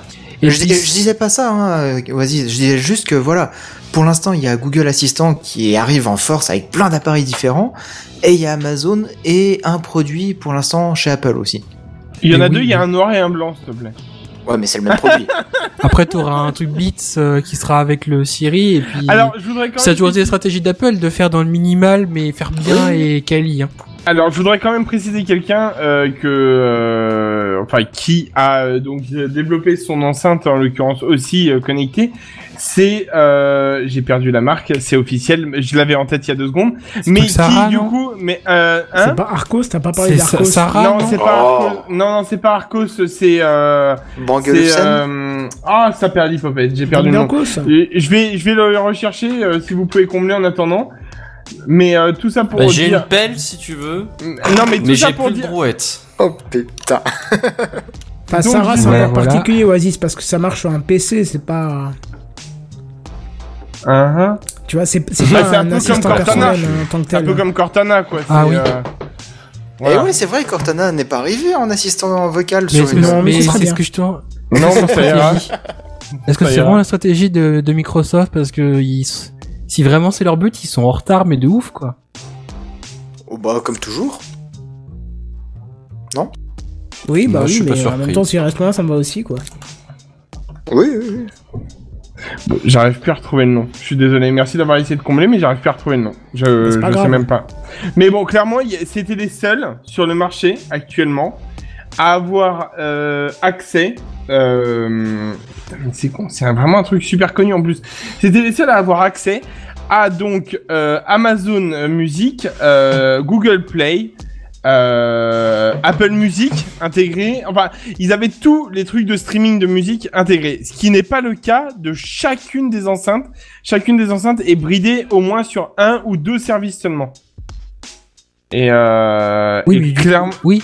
Et du coup, la, le, le, le, enfin pour compléter ce que ce que disait Seven, c'est que du coup, le le, le, le, le, marché va aussi se batailler sur ça, sur les services qu'ils vont proposer derrière. Tout à fait. oui. Sur euh, notamment la musique, qui est un des arguments vu que c'est des enceintes. euh, c'est c'est sur ça qui va être un des premiers choix, je pense, pour le particulier en tout cas. euh, Ah, Sonos Ça y est, je l'ai. Ils avaient pas Quelqu'un- quelqu'un il y a d'autre, qui en parlait dans les commentaires, en plus. Ah pardon, excuse-moi, bah j'ai- j'avais pas le- j'ai pas accès aux commentaires là tout de suite, c'est pour ça. Mais euh, merci. Du coup, ah voilà, oui donc euh, exactement. Donc il y a Sonos et donc c'est Spotify, Apple, euh, Apple Music, Amazon Music, Deezer, Google Play, euh, Napster, Oui, mais SoundCloud, bah Tune TuneIn là, enfin tu sais le truc de radio un peu et Cobuzz. Ah voilà, ouais, ils ont accès. ils ont accès à tout ça en fait. Voilà, dans le même enceinte en fait, voilà. Et je Oui, mais c'est ça- pas, oh, mais les Sonos, c'est pas, des- c'est pas des assistants personnels, c'est juste des grosses enceintes super Non, connectées. justement, euh, c'est des petites. Non, non, justement. Oui, d'accord. Mais ils en ont sorti une petite enceinte justement. avec un assistant personnel? Oui, tout à fait. Bah, je- D'après Yannick Doc, c'est Alexa qui sera intégré dedans. Ah bah merci. Du coup, c'est gentil. Bah je le savais pas. Alors peut-être pas dans tous les modèles qu'ils présentent, je sais pas. Bah hein. là, en l'occurrence, moi j'en avais qu'un seul de modèle sous la main. hein. Donc Oui, euh, ils intègrent Alexa, je confirme. Voilà, donc euh, voilà, donc euh, c'était pour vous le dire euh, que, euh, mais j'avais pas, enfin je sais pas si c'est encore sorti ou pas encore, mais euh, enfin si c'est sorti ou pas encore, mais bon, voilà, tout ça pour dire que je, je les ai oubliés sur le marché, mais euh, bon, je sais pas si, enfin je sais ce que ça vaut en qualité de son Sonos, qui est très bon, et voilà, mais elle- la One, elle est en vente à 229 euros. Merci, c'est gentil, un peu cher, mais merci, ça va. Donc ça se situe juste en dessous du Apple HomePod pour les gens qui seraient intéressés. Voilà, c'est. euh, je vous ai fait le classement en direct. Donc voilà. Donc euh, bah du coup, euh, bah, moi c'est tout ce que j'ai à dire et on se retrouve sur le Café Clatch euh, pour euh, pour en savoir beaucoup plus sur les. Plus de euh, cassage de gueule. Voilà, c'est ça. Pour tes Et donc, euh, dedans. Mais en parlant de cassage de gueule, je crois que euh, c'est Oasis qui veut casser des gueules au. Et je crois qu'il a d'autres choses à nous raconter aujourd'hui. Non? Cette transition, Ouais, j'allais dire, parce qu'Oasis ne dit rien, du coup, ça me si on pas eu un parti, blanc, tu quoi, sais. mais- Je si, Vas-y. mais je Bon, bah, salut, un, Oasis. un générique ou quelque D'accord, bah, chose. je vais te le sais. Tu as entendu le dernier truc là? Tu as vu l'iPad qui est sorti la dernière fois? C'est le dossier de la semaine. C'est le dossier de la semaine. C'est le dossier de la semaine. C'est le dossier de la semaine, mes amis. Ah, ça c'est moderne. Ça, c'est moderne. Et donc, je vais vous parler de la charge rapide. C'est, je vais juste vous demander quelque chose. C'est un dossier qui est assez important et pour des raisons d'explication, de pas forcément me couper à chaque fin de phrase. très bien. De, de, de, je, Ok. Je prends je, je, je- parce que des fois, si, non, parce que j'ai pas, enfin, si on coupe l'explication, j'ai peur qu'à la longue, on, les gens soient perdus si vraiment on coupe un peu à tort et à travers, en fait, pour que ce soit plus compréhensif. Rassurez-vous, il y a un moment, forcément, je serai obligé de faire des pauses et on pourra échanger, discuter, mais pas de couper euh, au milieu de chaque phrase, s'il vous plaît. Bien sûr. Alors, je vais commencer par vous parler Promis. de la charge rapide. Euh, donc vous connaissez sans, sans doute un peu tous entendu parler. Alors on va commencer par replanter un petit peu les bases. Donc bah pour qu'un smartphone puisse fonctionner, quand je parle de smartphone, smartphone j'entends tout appareil, tablette, euh, montre, euh, tout petit appareil portable qu'on peut embarquer pour nous. Euh, il doit être alimenté en électricité. Pour ce faire, dans chaque appareil, il y a une batterie rechargeable qui alimente au fil du temps tous les composés, tous les composants situés à l'intérieur de l'appareil. Ces, ces composants consomment de l'énergie. Il arrive donc forcément un moment où la batterie est vide et il est nécessaire de la recharger. On utilise donc des chargeurs qui permettent de transmettre de l'électricité dans la batterie pour qu'on puisse de nouveau l'utiliser. Le problème aujourd'hui, c'est que charger une batterie, ça prend du temps et que la capacité de nos appareils étant devenue assez faible, nous devons très souvent nous balader avec un chargeur ou une batterie externe au cas où. Et c'est pour ça que de plus en plus de constructeurs proposent des téléphones compatibles charge rapide pour réduire le temps de chargement et pour que des batteries et pour euh, le temps de chargement des batteries, autrement dit avec la charge rapide. Donc aujourd'hui, tout appareil connecté type smartphone, tablette, montre connectée et autres est rechargé par de l'USB. Tout ça, je vous apprends rien. Et généralement, le chargeur que vous branchez au mur est composé d'un transformateur, quelques composants pour que l'électricité soit à un niveau acceptable dans les batteries et d'une prise USB sur laquelle vous allez brancher votre appareil via un câble USB. Pour la petite information technique, euh, dans un câble USB, dans les prises rectangulaires que vous connaissez au niveau de vos ordinateurs, il y a quatre fils en fait. Il y en a deux qui servent pour transmettre les données euh, quand vous avez euh, pour transmettre les données, et il y en a deux autres qui servent pour transmettre l'énergie en fait, le plus et le moins. C'était un peu pour poser les bases, pour remettre un peu tout en, au clair pour tout le monde et ramener un peu tout le monde dans le vif du sujet. On va attaquer le principe de la recharge. J'ai une question, j'ai une question. Oui, T'as vas-y, marqué vas-y, question vas-y, vas-y. Il y a vraiment que 4 fils pour les USB, même, même les USB 3.1 et tout ça, c'est Alors, que je- 4 fils encore Ouais. Je parlais pour les prises euh, type A rectangulaire qu'on a sur nos, nos PC. Après, effectivement, il y a d'autres embouts qui ont Ouais, non, mais de justement, fils. en embout A ou B, oui. Mais, euh, mais le, le- la Bah, technologie l'USB 4, t'as 3.1, aussi que 4 pattes, hein. Mais non, non, C'est mais non, t'as raison, Seven. Moi, j'ai, j'ai, un disque dur externe euh, de 2 pouces et demi qui a euh, côté euh, disque dur une prise euh, plate euh, assez large avec plus de fils, que- plus que quatre fils, qui sont pour la, le, le, le, le, le- la tec- Non, non, mais la, la question de Seven, c'était euh, est-ce que pour la, la prise USB 3, la, la bleue, la, la version USB ouais, 2 mais en la bleu, super speed. voilà, mais euh, c'est rétrocompatible, donc t'as pas vraiment le choix. Bah Après, ouais, mais je me disais, vu qu'il y a plus de débit euh, de transfert Et- de et données, t'as besoin de, t'as- de t'as câble qu'à- pour haut. T'as qu'à foutre la, la lampe de ton téléphone ou quoi Dit-il en de se penchant de carrière. côté. T'as qu'à foutre la lampe de ton téléphone devant devant une fiche USB, tu verras, il y a que quatre euh, languettes métalliques. Ok. Non, non, c'est et sur les prises, rectangulaires, il y a euh, que quatre fils avec égal- il y a un c'est un tout petit peu technique. Il y a un blindage également là est le tour métallique qu'on voit sur les prises B à l'extérieur. C'est une sorte d'isolant, isolation pour, euh, pour des parasites externes en fait qui se baladent tout le long du câble euh, pour éviter les pertes de données. Euh, donc on va partir un petit, on va retourner sur le principe de la recharge et, et commencer à rentrer un peu dans le vif du sujet de la charge rapide. Donc pour utiliser la charge rapide, il vous faut un chargeur dit intelligent, mais aussi que le, téléphone possède des composants spécifiques adaptés. Lorsque vous brochez votre smartphone sur un chargeur intelligent, si les deux appareils sont compatibles, alors ils vont se reconnaître et passer en mode charge rapide. S'ils sont inconnus l'un pour l'autre, alors le chargeur va se comporter comme un chargeur standard et chargera le téléphone de manière plus lentement, de manière dit classique en fait. Il- la technologie charge rapide est quand même rétrocompatible avec la le- un chargement standard. Ensuite, co- comment se passe une charge rapide? Ça se comporte principalement en deux étapes. En premier, le chargeur va délivrer toute sa pleine puissance et la batterie va se charger assez vite.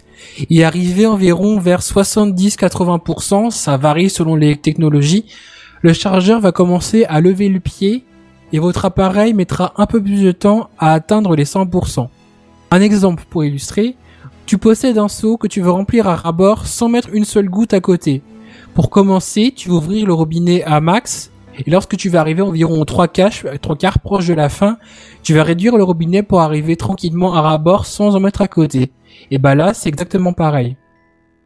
C'est pour ça que souvent vous entendez, vous entendez dans les, pubs qui disent X heures d'autonomie avec 30 minutes de charge. Parce que ça met plus en valeur les performances de la charge rapide que de prévendre le, temps d'une charge complète. C'est du, marketing en fait, pure, purement et simplement. Avec une contrainte techno derrière évidemment. Alors du coup, comme c'est des questions, j'en ai une. Oui.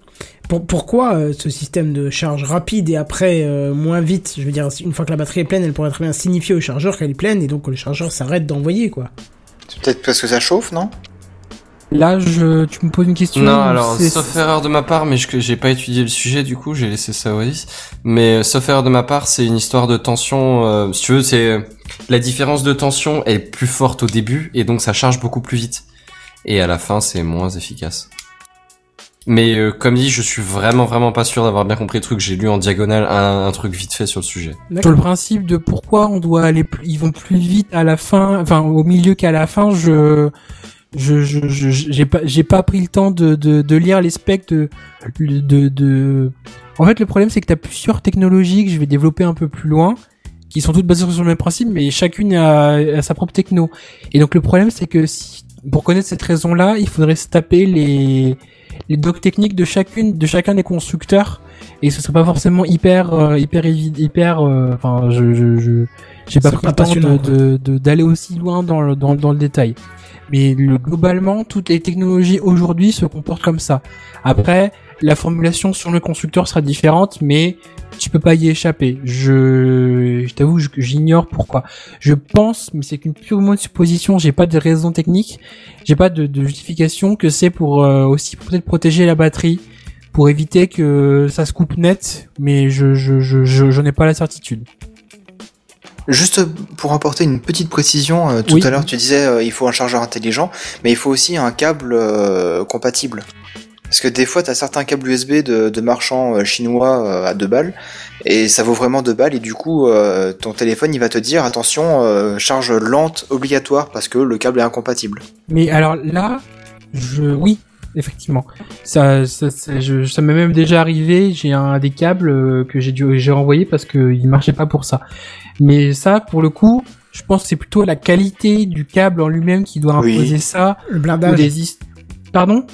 Pense le blindage qui joue peut-être. J'allais dire, euh, alors je vais parler technique, mais j'allais dire l'impédance d'entrée. Ça, ça parlera pas à tout le monde, mais c'est au niveau de, de, de- du principe de, la de en électronique, il y a une notion de résistance d'entrée et résistance de sortie. Enfin, je, je- le problème c'est que si je rentre trop dans, je suis déjà trop technique pour beaucoup de gens, je pense, mais et que je pense que, enfin, si c'est pas adapté, tu, tu, tu as des risques en fait. C'est des risques électriques si tu, si les, ils sont trop, ils sont faits de manière cheap, pas cher, avec sans doute des composants où ils mettent le minimum, le minimum. euh, de, de, de la norme et que du coup bah euh, ils sont pas ce serait trop dangereux tu pourrais avoir des chauffements des choses comme ça et je pense que c'est pour ça le câble en lui-même c'est juste des fils qui vont en ligne droite vers euh, vers euh, d'un côté à l'autre euh, du caoutchouc quoi je pense que c'est pour une raison de de, de de dans le connecteur tu dois avoir des composants un peu faiblards qui c'est pour ça quoi la, la, la qualité en fait Ouais, qualité Et puis c'est pour ça que tu payes le câble moins cher aussi, je pense.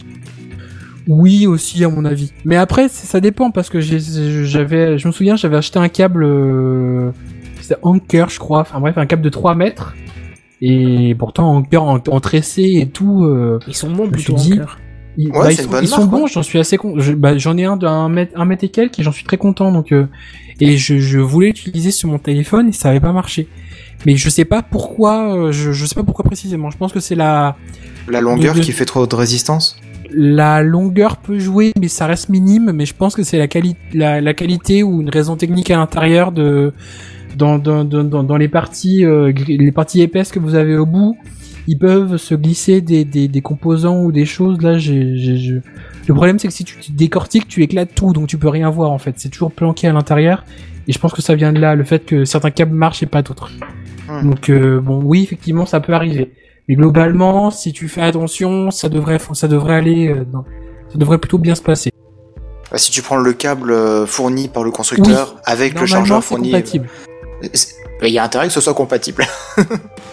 Après, effectivement, même les, quand je dis les chargeurs intelligents, c'est, c'est, c'est, c'est juste, euh, comme j'en ai dit, il y a, j'ai pas étudié le, le, le- problématique aujourd'hui, c'est que tu as plusieurs technologies qui existent. Et que du coup, quand je dis ils se reconnaissent entre eux, je sais, je peux pas dire le principe du protocole de reconnaissance. Parce que j'ai dit que le chargeur était intelligent et qu'ils se reconnaissent. Mais la technique de se reconnaître, elle doit être propre à chaque constructeur. Et donc tu peux, t'as pas aujourd'hui de, les, les- de, de- tous les dossiers que j'ai épluchés, ils, ils restent tous vagues dans le ils se reconnaissent. Et il me semble veux qu'il savoir- s'envoie un petit, une petite impulsion électrique et puis euh, Oui, l'un euh, reconnaît hein. les- l'impulsion de l'autre et puis après ils se disent ah c'est bon tu fonctionnes sur tel ampérage etc.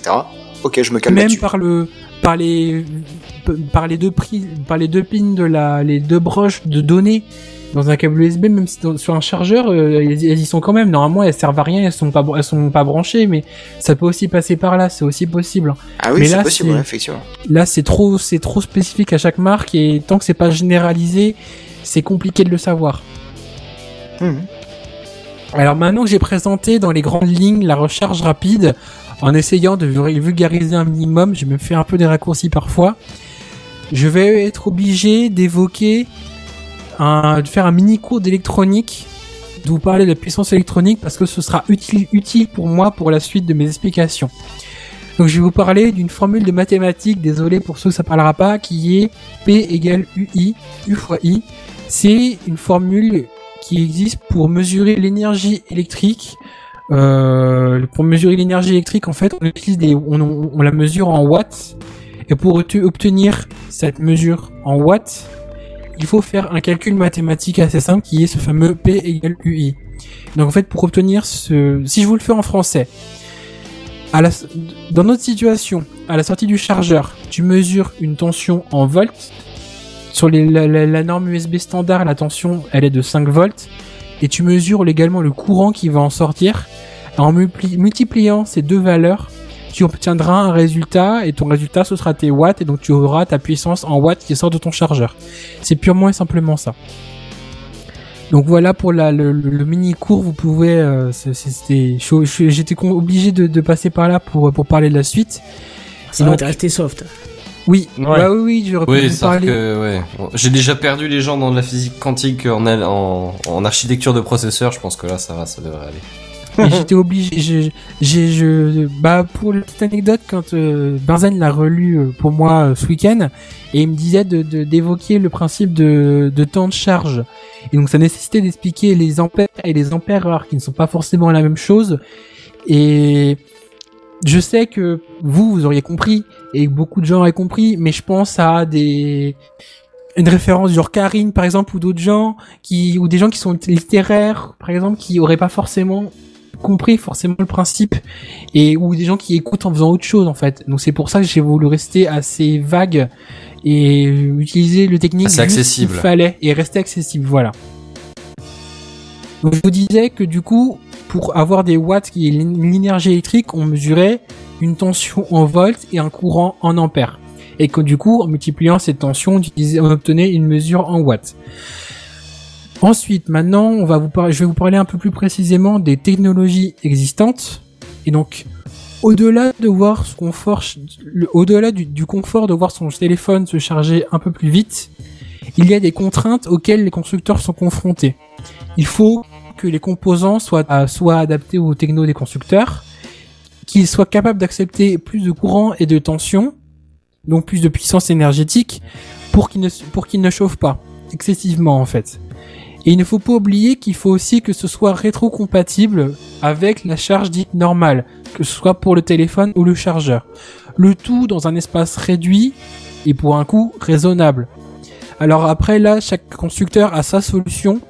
J'ai là pareil c'est protégé et la seule information que j'ai trouvée c'est euh, Qualcomm qui est dont je vais vous parler un peu plus loin qui euh, ou, ou d'autres marques qui ont un- une manière de euh, ils ont ils auraient deux man de, le chemin d'accès de l'énergie entre la prise USB et la batterie, ça passerait par deux systèmes, deux systèmes distincts en fait pour répartir la puissance, éviter la chargeur et éviter la, le, le, le surchauffe en fait.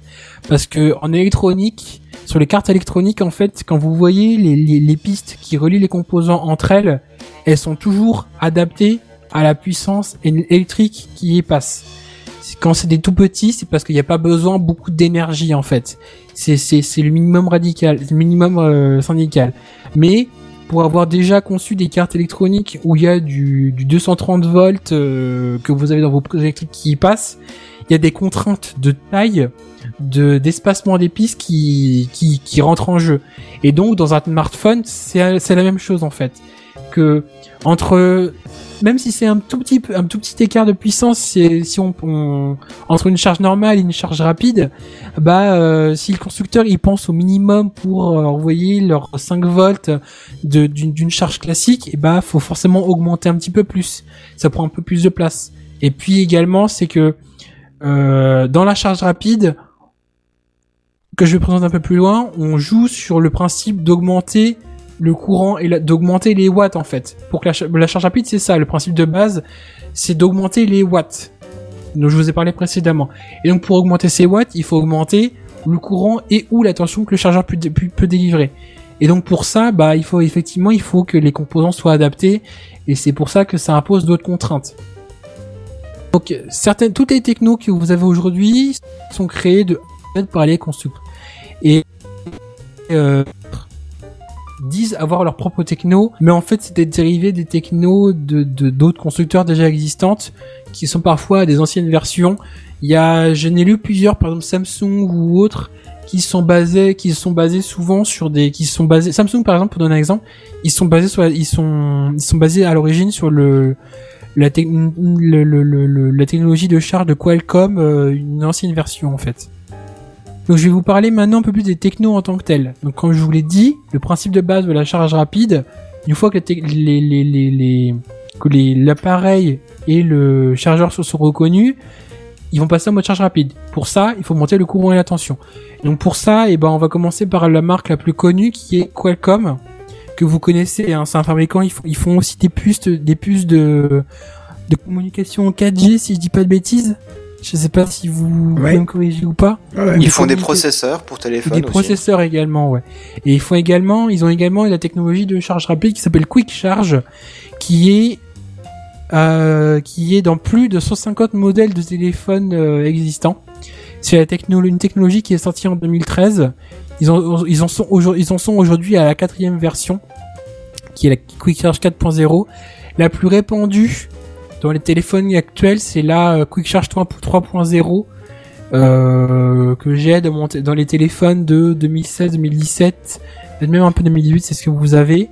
Et donc euh, eux en fait, ils, le, le, le- ils- le- le- leur première version, c'était d'augmenter le courant qui y passait. La tension était toujours de 5 volts et ils sont augmentés, ils sont passés au, un courant à 2 ampères. Et puis, au fur et à mesure des technologies, ils ont augmenté le courant et la tension à plusieurs niveaux. Donc au début, ils étaient à 5 volts.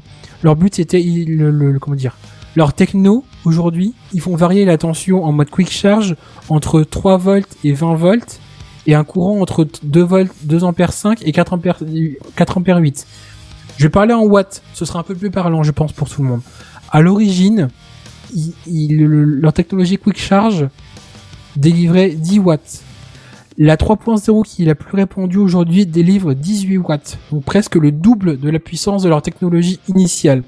Et ils ont une technologie Quick Charge 4.0 qui est basée sur une norme que je vais développer un peu plus loin, qui serait capable de délivrer 27 watts avec euh, avec la norme euh, de charge en, en USB Type C, dont je vais développer un peu plus loin le principe. Alors on a également d'autres constructeurs, on a également Huawei qui a sa technologie où eux ils arrivent également à faire passer 18 watts. Euh, eux ils te, Huawei ils te vendent que avec 20 minutes de charge, tu as une journée de, une journée d'utilisation de, de, de, de ton téléphone. Ouais, c'est énorme ça. C'est c'est c'est assez énorme. Mais du coup je me demande vraiment euh, et là j'ai pas explication de comment ils font en fait. Est-ce que enfin de, de comment ils, ils arrivent derrière à est-ce que c'est que ces téléphones consomment peu C'est c'est le problème, c'est en fait c'est ça, c'est que chaque télé, chaque euh, du marketing, ils te vendent 12 comme ils veulent. Là, ils te disent c'est une journée d'utilisation pour 20 minutes de charge, mais du coup, tu sais pas, est-ce que c'est que la batterie elle arrive à 100% très vite euh, Là, on arrive dans le le le le, le, le vague en fait, ce qui présente pas trop. Je sais pas si j'étais clair. Si, si. Bah, à mon avis, il se base sur le temps d'utilisation euh, quotidien du, du smartphone. Allez, admettons, euh, on va Oui. utiliser son smartphone pendant 7 heures. Et 7 heures, ça représente peut-être 60-70% de la batterie du téléphone quand il est neuf. Et donc, bah voilà, ça, ça représente euh, 60-70% de charge de la batterie en moins de 20 minutes. Oui, non, mais ce que oui, oui. Mais ce que je me demandais, c'était au niveau de la, la- Je vous ai parlé précédemment que quand ils faisaient une charge rapide, au début, ils envoyaient, ils balançaient, ils envoyaient toute la toute la patate et qu'après ils réduisaient. Mais du coup, je me demande de, de- à quel niveau ils envoient l'énergie au début et enfin la courbe de charge quoi. Comment au début ils envoient l'énergie à fond et comment ils arrivent à à quel niveau est vraiment la batterie quand ils ont chargé 20 minutes en fait quoi. Ça reste assez vague. C'est un peu dommage pour ça, mais bon. T'as plus qu'à acheter un Huawei. Ah, j'ai, ma famille, j'ai des gens qui ont un Huawei, mais moi j'en ai pas. Alors après, vous avez d'autres constructeurs qui existent. Vous avez Motorola qui a sa propre euh, technologie. Alors pour avoir moi un Motorola depuis deux ans qui est charge rapide, c'est, ce serait, j'ai pas fait l'essai, mais compatible également avec la technologie Quick Charge 3.0 qui, avec la Quick Charge de, de Qualcomm dont j'ai parlé précédemment. Il y a également Samsung qui fait, qui a sa propre technologie depuis le Galaxy S6. Il y a également Mediatek. Le principe à chaque fois c'est toujours le même en fait. Souvent on est aux alentours de euh, de 18 watts envoyés. Après les niveaux de tension ou de courant peuvent varier, mais le principe reste le même. Une technologie qui va peut-être parler à certains qui est OnePlus, qui a également sa propre sa propre euh, technologie de charge qui est la DAS Charge. Je sais pas si elle est d'ailleurs sur le OnePlus One que tu as, Seven. Euh, non, Ah, je crois que c'est One, y a pas Charge. la, la Ah charge non, rapide. bah non, je- Si, j'ai si, si, si. Le OnePlus 3, je l'ai écrit non, y a sur pas la charge rapide en plus. Ah si, Benzen, si, si, j'ai la charge rapide, moi. Ah bon C'est à partir Mais- du, tro- du 3 ou du 4 qu'il y a la charge rapide, pas avant. Non, à partir du 3, c'est la charge rapide selon Dash Charge, la, la version propriétaire de OnePlus. Mais moi, j'ai la charge rapide, c'est marqué euh, Quick Charge. Ouais, mais ça c'est parce que ça charge à 2 ampères de base, mais ça c'est tout du long. C'est pas une charge accélérée, c'est juste la charge du téléphone euh, normal. Hmm, pas sûr, hein. Je pense que c'est à partir du m'enseigne 3, Si. je pense que c'est à partir du 3 qu'ils ont développé leur propre technologie et que avant il devait se baser sur, euh, comme tu dis, Benzen, euh, juste, juste aller au, mi, au, au, au- au maximum de courant délivré C'est ça. possible. C'est parce que tu peux monter à 2 ampères, mais c'est vraiment tout du En long gros, de la charge. avoir- C'est pas un truc accéléré au début, intelligent après. Enfin voilà, c'est. À mon avis, tu dois avoir un chargeur assez bodybuildé qui est capable d'envoyer le maximum possible sans que passer pour les technologies quick Mais charge. pour le coup, c'est pas un truc intelligent, c'est un truc standard. euh, À mon c'est avis, juste un c'est ça. chargeur à 2 ampères plutôt qu'un ampère. Mais du coup, ça veut dire, ça veut dire que tu dois quand même avoir un bon chargeur quand même. Tu, tu- si- Bah ouais. si tu veux regarder, si vous voulez, enfin, pour savoir la puissance de votre chargeur en mode normal entre guillemets, quand vous, vous vous prenez un de vos chargeurs et vous regardez dans, dans toutes les petites lignes, souvent c'est écrit dessus euh, output avec une valeur en, en volts et une valeur avec euh, deux chiffres, une valeur en volts et une valeur en ampères. La valeur en volts c'est écrit euh, en V et ampère en et ampère A en fait.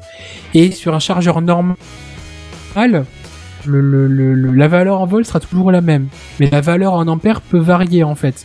Et pour un chargeur, savoir si un chargeur est puis pas, avec la norme USB de charge, il suffit de regarder, la valeur en ampères en fait. Plus la valeur est élevée, comme je vous l'ai dit précédemment, la puissance délivrée sera importante en fait. Donc si par exemple chez vous, vous avez plusieurs chargeurs parce que vous avez eu plusieurs smartphones ou dans votre famille, vous avez plusieurs marques d'appareils différents et que vous voulez savoir lequel est le plus rapide, pas besoin forcément de faire le test, de le brancher, d'attendre qu'il charge et de, de, de, de, et de, déch- de faire des tests de charge. Vous prenez et vous lisez dessus la- le, le, le, le, le- le courant qui peut en sortir. Et juste avec cette valeur-là, vous saurez lequel est le plus puissant. Ça peut être un petit truc si vous voulez savoir plutôt que de vous galérer à faire des essais de chronométrage de, de charge de votre, de votre téléphone. Eh ben, autant pour moi, parce qu'en fait, qu'on a la Quick Charge 1. Effectivement, Seven avait plus Ah. ou moins raison. D'accord. Je le ouais, non, savais. C'est la du- Qualcomm euh, Qualcomm, Quick en Charge fait. 1. Enfin, c'est Donc, 10 ouais, ampères, quoi. Euh, 10, 10 watts 10 avec watts, en euh, fait, 2 ouais. ampères, pardon. Et la dash charge, ils sont, c'est, un peu pareil en fait. C'est, ils arrivent à envoyer la dash charge donc qui est sur le OnePlus 3, ils arrivent à délivrer 20 watts en délivrant une tension de 5 volts toujours, mais un courant de 4 ampères. Du coup, c'est quoi est- l'important? C'est que la batterie résiste ou? Ça surchauffe pas Bah en fait, il y a toute une, il y a- plein de contraintes parce que comme j'ai parlé précédemment, il faut que les pistes soient, euh, soient, euh, Ah oui, bah oui. ne, ne chauffe pas trop, que les composants également. Et à mon avis, tu dois avoir au niveau de la batterie également, faut pas que. Enfin, on a déjà, t'as, t'as- t'as peut-être déjà vu des vidéos de gens qui, si tu charges trop une batterie, avec, enfin, si tu lui mets pas la tension qui est adaptée, elle peut, elle peut, elle peut être abîmée, quoi. Ouais, faut pas Donc, qu'elle se tu- fasse une Galaxy S6, quoi. Voilà, c'est un peu ça. Faut que tu fasses attention Note, à ça. euh, ouais. Ouais, Ouais, Note c'est 6, Note. pardon. Note 6 ou 7, je sais plus, mais oui, c'est ça. Faut que tu fasses att- tu, tu, t'as tout, t'as plein de contraintes au niveau juste électrique, en fait, dedans. Surtout quand un smartphone, c'est un espace réduit, donc tu peux pas faire comme, euh, dans des appareils, des fois, tu, quand tu les ouvres, tu vois, t'as des gros, des, des, des radiateurs, en fait, qui permettent de dissiper l'énergie, de dissiper la chaleur, comme tu peux avoir dans, dans, dans, bah, dans les, dans les ordi, c'est pareil, sur les micro, les microprocesseurs. Là, dans les smartphones, tu peux pas, en fait. Parce que forcément, c'est, c'est petit comme espace. Et donc, bah, du coup, il y a ces contraintes-là à, à gérer derrière. Je sais pas si j'ai répondu à, ta question. Si, si, ouais, c'est ça, c'est bon. Donc après également, alors là je vais vous parler, je vais parler de Apple qui a également sa propre technologie de recharge rapide, qui est une technologie propriétaire qu'ils ont vendue depuis l'iPhone 8, 8 Plus et X. Alors eux, ils ont ils éclatent tous les scores parce que ils arrivent à 29 watts à envoyer. Sauf que malheureusement, j'ai épluché le web en me disant c'est Apple, il va, y avoir plein d'infos, des fous furieux euh, qui vont trouver, mais j'ai pas trouvé comment ils s'y prenaient en fait pour en voir 29 watts. Est-ce qu'ils augmentaient la tension, le courant sur ça, je sais pas. Mais donc voilà, Apple, la recharge rapide qui, qui, qui, qui, qui est présent sur les derniers iPhones euh, existants, vendus, et bah euh, ils arrivent à envoyer vraiment beaucoup de puissance, beaucoup d'énergie. Donc si, si, si ça vous intéresse, sur la base juste des, de, de la doc technique, ça peut valoir le coup de se pencher dessus si, si vous êtes vraiment impressé de, de voir vos appareils charger assez rapidement. Sur le chargeur, ça doit être écrit tout simplement. Je, je peux pas te dire. Vu que j'ai aucun produit Apple, je peux pas te dire. Peut-être. Je, je sais pas du tout. Mais du coup, j'ai été déçu parce que je me disais, euh, vu que Apple c'est une grosse marque, t'as peut-être une grosse communauté, c'est sur des Reddit ou des machins comme ça, mais j'ai, j'ai pas trouvé. Bah, de toute façon, euh, c'est pas livré de base, faut que tu t'achètes un câble spécial. euh, donc, euh, je trouve et ça un c'est peu pas dommage, mais... de- Bah, c'est- j'ai envie de dire, c'est un peu Apple, quoi. Même avec le 10 Ouais, ouais, même, bah, justement avec le 10. Euh, ça merde. dire avec un chargeur 5 watts, euh, le strict minimum. Euh, non, Ouais, il n'est pas pas beaucoup, 5 suffisant watts, pour hein. recharger rapidement votre smartphone, qui aura besoin de passer par une interface USB-C PD pour euh, Power Delivery. Je vais en parler juste après, oui. Ah bah voilà, bah, vas-y. Et donc je vais vous parler. Alors là, c'est c'est pas spécial. Je vais parler de la norme USB Power Delivery ou, euh, abrévi- abrégé en USB PD, euh, qui est une euh, c'est de la charge rapide, mais pas dans le même principe dont je vous ai parlé avant. Alors c'est dans la norme de l'USB qu'on connaît tous. Il y a un champ pour l'USB Power Delivery. Donc c'est une norme qui permet de délivrer au max 100 watts avec une tension de 20 volts maximum. Donc ça fait quand même une énergie assez énorme. Ouais, ça commence à limite piquer les doigts si tu touches. Hein. Ah, pff. ouais, 100, ouais, non, je, ouais, je sais, je, je sais pas trop. 20 watts, ça fait 5 ampères. Je pense que tu peux claquer si tu fais un court 5 ampères, euh, oui, tu peux largement euh, prendre une châtaigne méchante. Hein. Ah non, parce que 20 watts, c'est pas 20, 20 volts, c'est pas beaucoup. Ouais, parce que 20 Faut- volts, c'est pas beaucoup, mais c'était à 5 ampères, ça commence à être intéressant sur des plus hauts voltages, quoi. C'est ça, voilà. C'est, c'est, c'est, faut, enfin, mais effectivement, ça commence. Si tu fais un court circuit entre le plus et le moins, là, par contre, oui, je pense que ça va claquer peut-être plus vite que si tu faisais un court circuit sur un chargeur normal qui, qui lui aussi va, va, va, ca- va casser, hein, mais cassera sans doute moins vite que parce que t'as moins d'énergie, donc la chauffe sera moins importante euh, au départ. Donc le but de cette euh, de cette norme USB en fait, c'est d'envoyer beaucoup d'énergie à travers un câble USB entre deux appareils. Et donc le but c'est que l'énergie électrique puisse être bidirectionnelle. Donc l'exemple, l'exemple qui qui est repris un peu partout sur internet, c'est euh, vous avez un PC portable qui possède plein de ports USB, USB type C compatibles avec le Power Delivery. Excusez-moi. Donc le but ce serait que par exemple vous possédez un PC portable qui est branché avec son propre chargeur sur lequel vous avez branché une batterie externe en fait.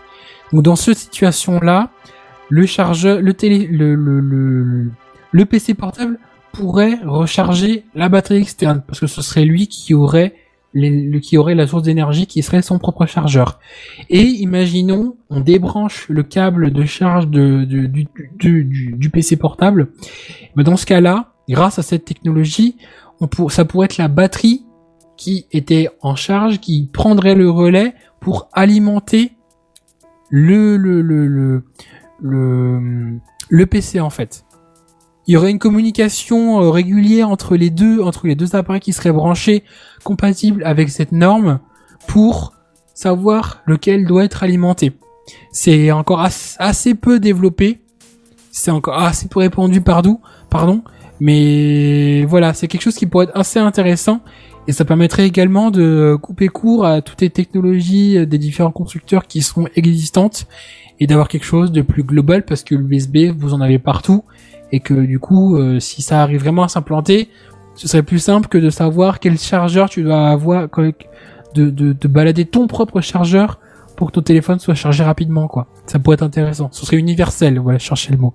Et donc en fait ce qui se passerait c'est que lorsque les deux appareils seraient branchés ils négocieraient également la puissance à délivrer pour choisir entre plusieurs profils de puissance donc on serait entre ça varierait entre euh, 10, 18, 36, 60 ou watts en fonction de ce qui est alimenté derrière. Et donc, bah, un petit résumé. Euh, le principe de la, de, de la charge rapide, comme j'ai déjà répété plusieurs fois, dans un premier temps, un gain de temps pour l'utilisateur. Principe, grosso modo... Oasis, tu, tu Pardon viens de saccader, mais sévèrement. Donc Ah, si tu veux bien reprendre ton premier point. Je disais, en résumé, pour faire un résumé en, en, en quatre points de la charge rapide, le principe de base, c'est dans un premier temps un gain de temps pour l'uti- l'utilisateur. Le principe, c'est d'augmenter la puissance délivrée euh, par, le, smart, par le, le- le chargeur vers le smartphone en augmentant la tension et ou le courant. Dans ce cas-là, ça nécessite un char dans actuellement en tout cas, ça nécessite d'avoir un chargeur spécifique ainsi qu'un smartphone compatible avec la, la technologie. Je vous ai montré précédemment qu'il y a plusieurs normes existantes de plusieurs constructeurs différents et que donc voilà, aujourd'hui, il y a plusieurs technologies existantes de plusieurs constructeurs et qu'il faut être vigilant et que peut-être qu'un peut-être qu'à terme ça va s'uniformiser quand ce sera de plus en plus répandu. Donc voilà, j'espère avoir été assez clair dans mon dans mon dans mon dossier. Et voilà, bah, je vous remercie de m'avoir écouté. Mais je t'en prie. Moi, j'ai une petite question. Oui. Euh, Est-ce que la charge rapide est possible avec la charge sans fil? Par induction, tu veux La dire charge par induction? Oui, oui, bah sans Bah, fil. je dirais que ça dépend de, de ton émetteur et récepteur en induction, mais a priori ça gêne pas. Si ton téléphone est compatible, oui. Ok, ok, ok. Mais l'induction, Je- ça Mais si, génère. si tu veux, euh, l'induction c'est un ondes moyen de transmettre plus- à la place du câble, si tu veux. Mais il Oui, faut que du sûr. En émission et en réception, tes, tes deux plaques qui vont problème. transmettre l'énergie soient capables de transmettre autant d'énergie sans En la fait, il y, perdre. a- il y a la même chose en fait. Il faut que les deux soient compatibles avec la même techno.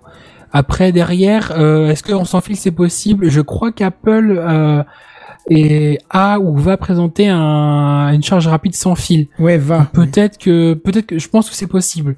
Après, euh, le, le, le, le, comment dire, la, la rentabilité, je, je sais pas. Est-ce que c'est plus efficace? Je pense que c'est moins efficace que le sans fil, ou alors qu'il y a plus de, plus de perte d'énergie parce que t'es dans du sans fil? Je, je sais pas. Mais c'est possible puisque Apple l'a annoncé. Donc c'est que ça doit Je être. sais pas si possible, c'était à mon charge avis. rapide, mais j'avais entendu un chargeur sans fil. ouais. J'ai entendu euh, dans Note- de Jérôme Kainborg de Nootech qu'il en l'évoquait une plusieurs fois que Apple allait peut-être le faire. Donc euh, c'est peut-être encore que des rumeurs, mais un jour ça existera peut-être. Ça peut peut-être poser un problème, euh, la charge rapide sans fil, parce que ça émet peut-être euh, plus d'ondes électromagnétiques, etc. Et ça pourrait peut-être euh, perturber le bon fonctionnement du smartphone, tout simplement. Si t'envoies trop de courant. non Je je sais pas. Vu que c'est en champ proche, faut que les deux, faut que les- le, le chargeur et le téléphone, faut qu'ils soient, faut qu'ils se, qu'ils se touchent quoi, qu'ils soient Ouais. à, à moins de 2 cm. Faut donc, euh, je pense que ça a été étudié pour, euh, je pense que ça a été étudié parce que ton téléphone effectivement utilise plusieurs plusieurs types euh, de fréquences différentes pour communiquer en Wi-Fi, tout ça, tout ça.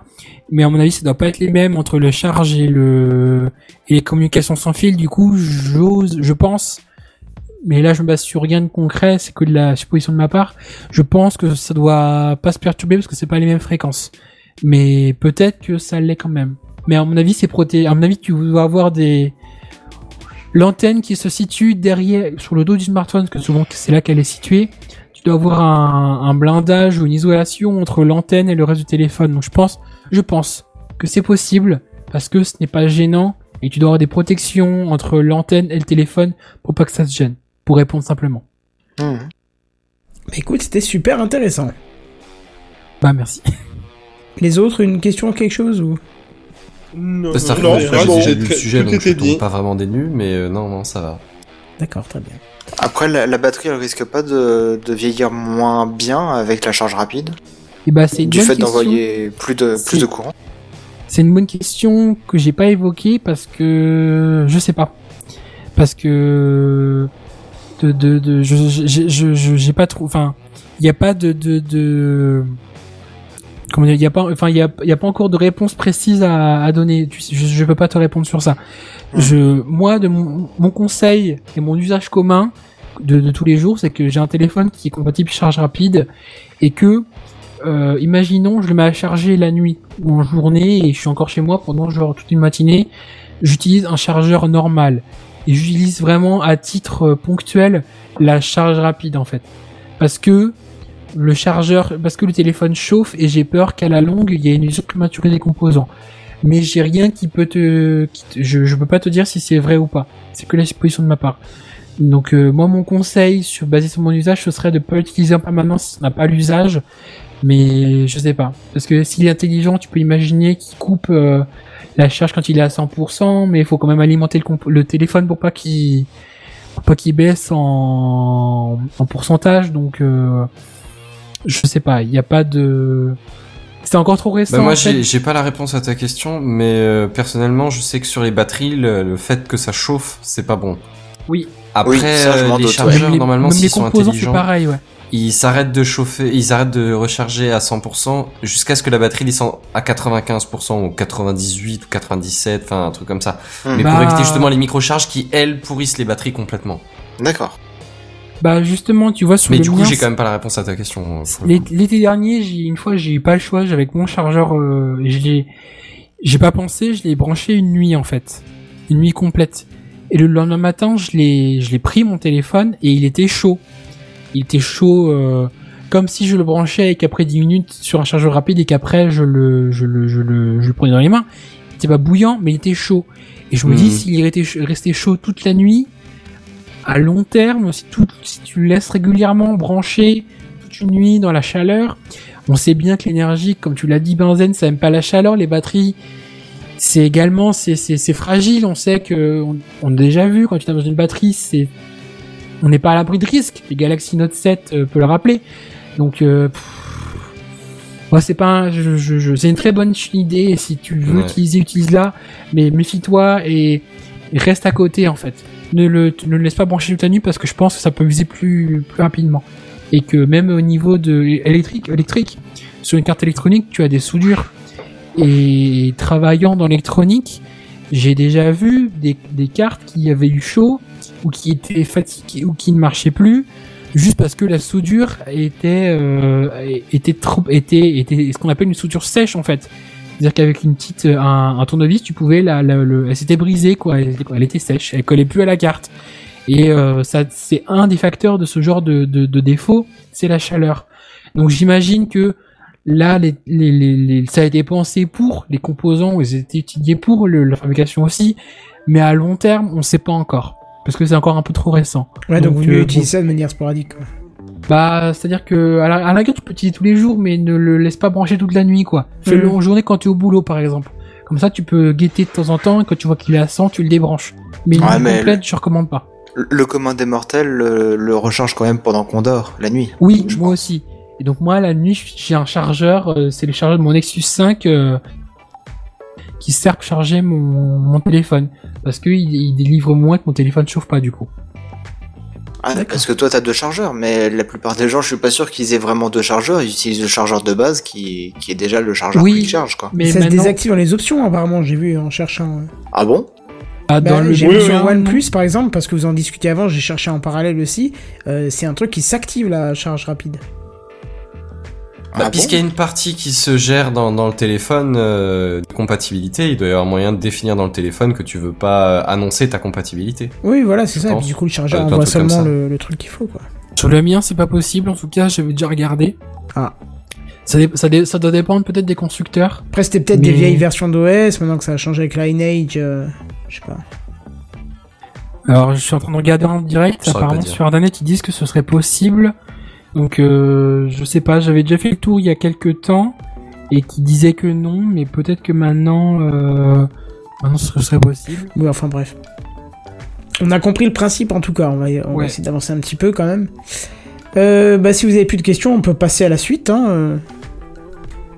Bah allons-y, ouais. Bien, Ok. C'est le coup de gueule de la semaine.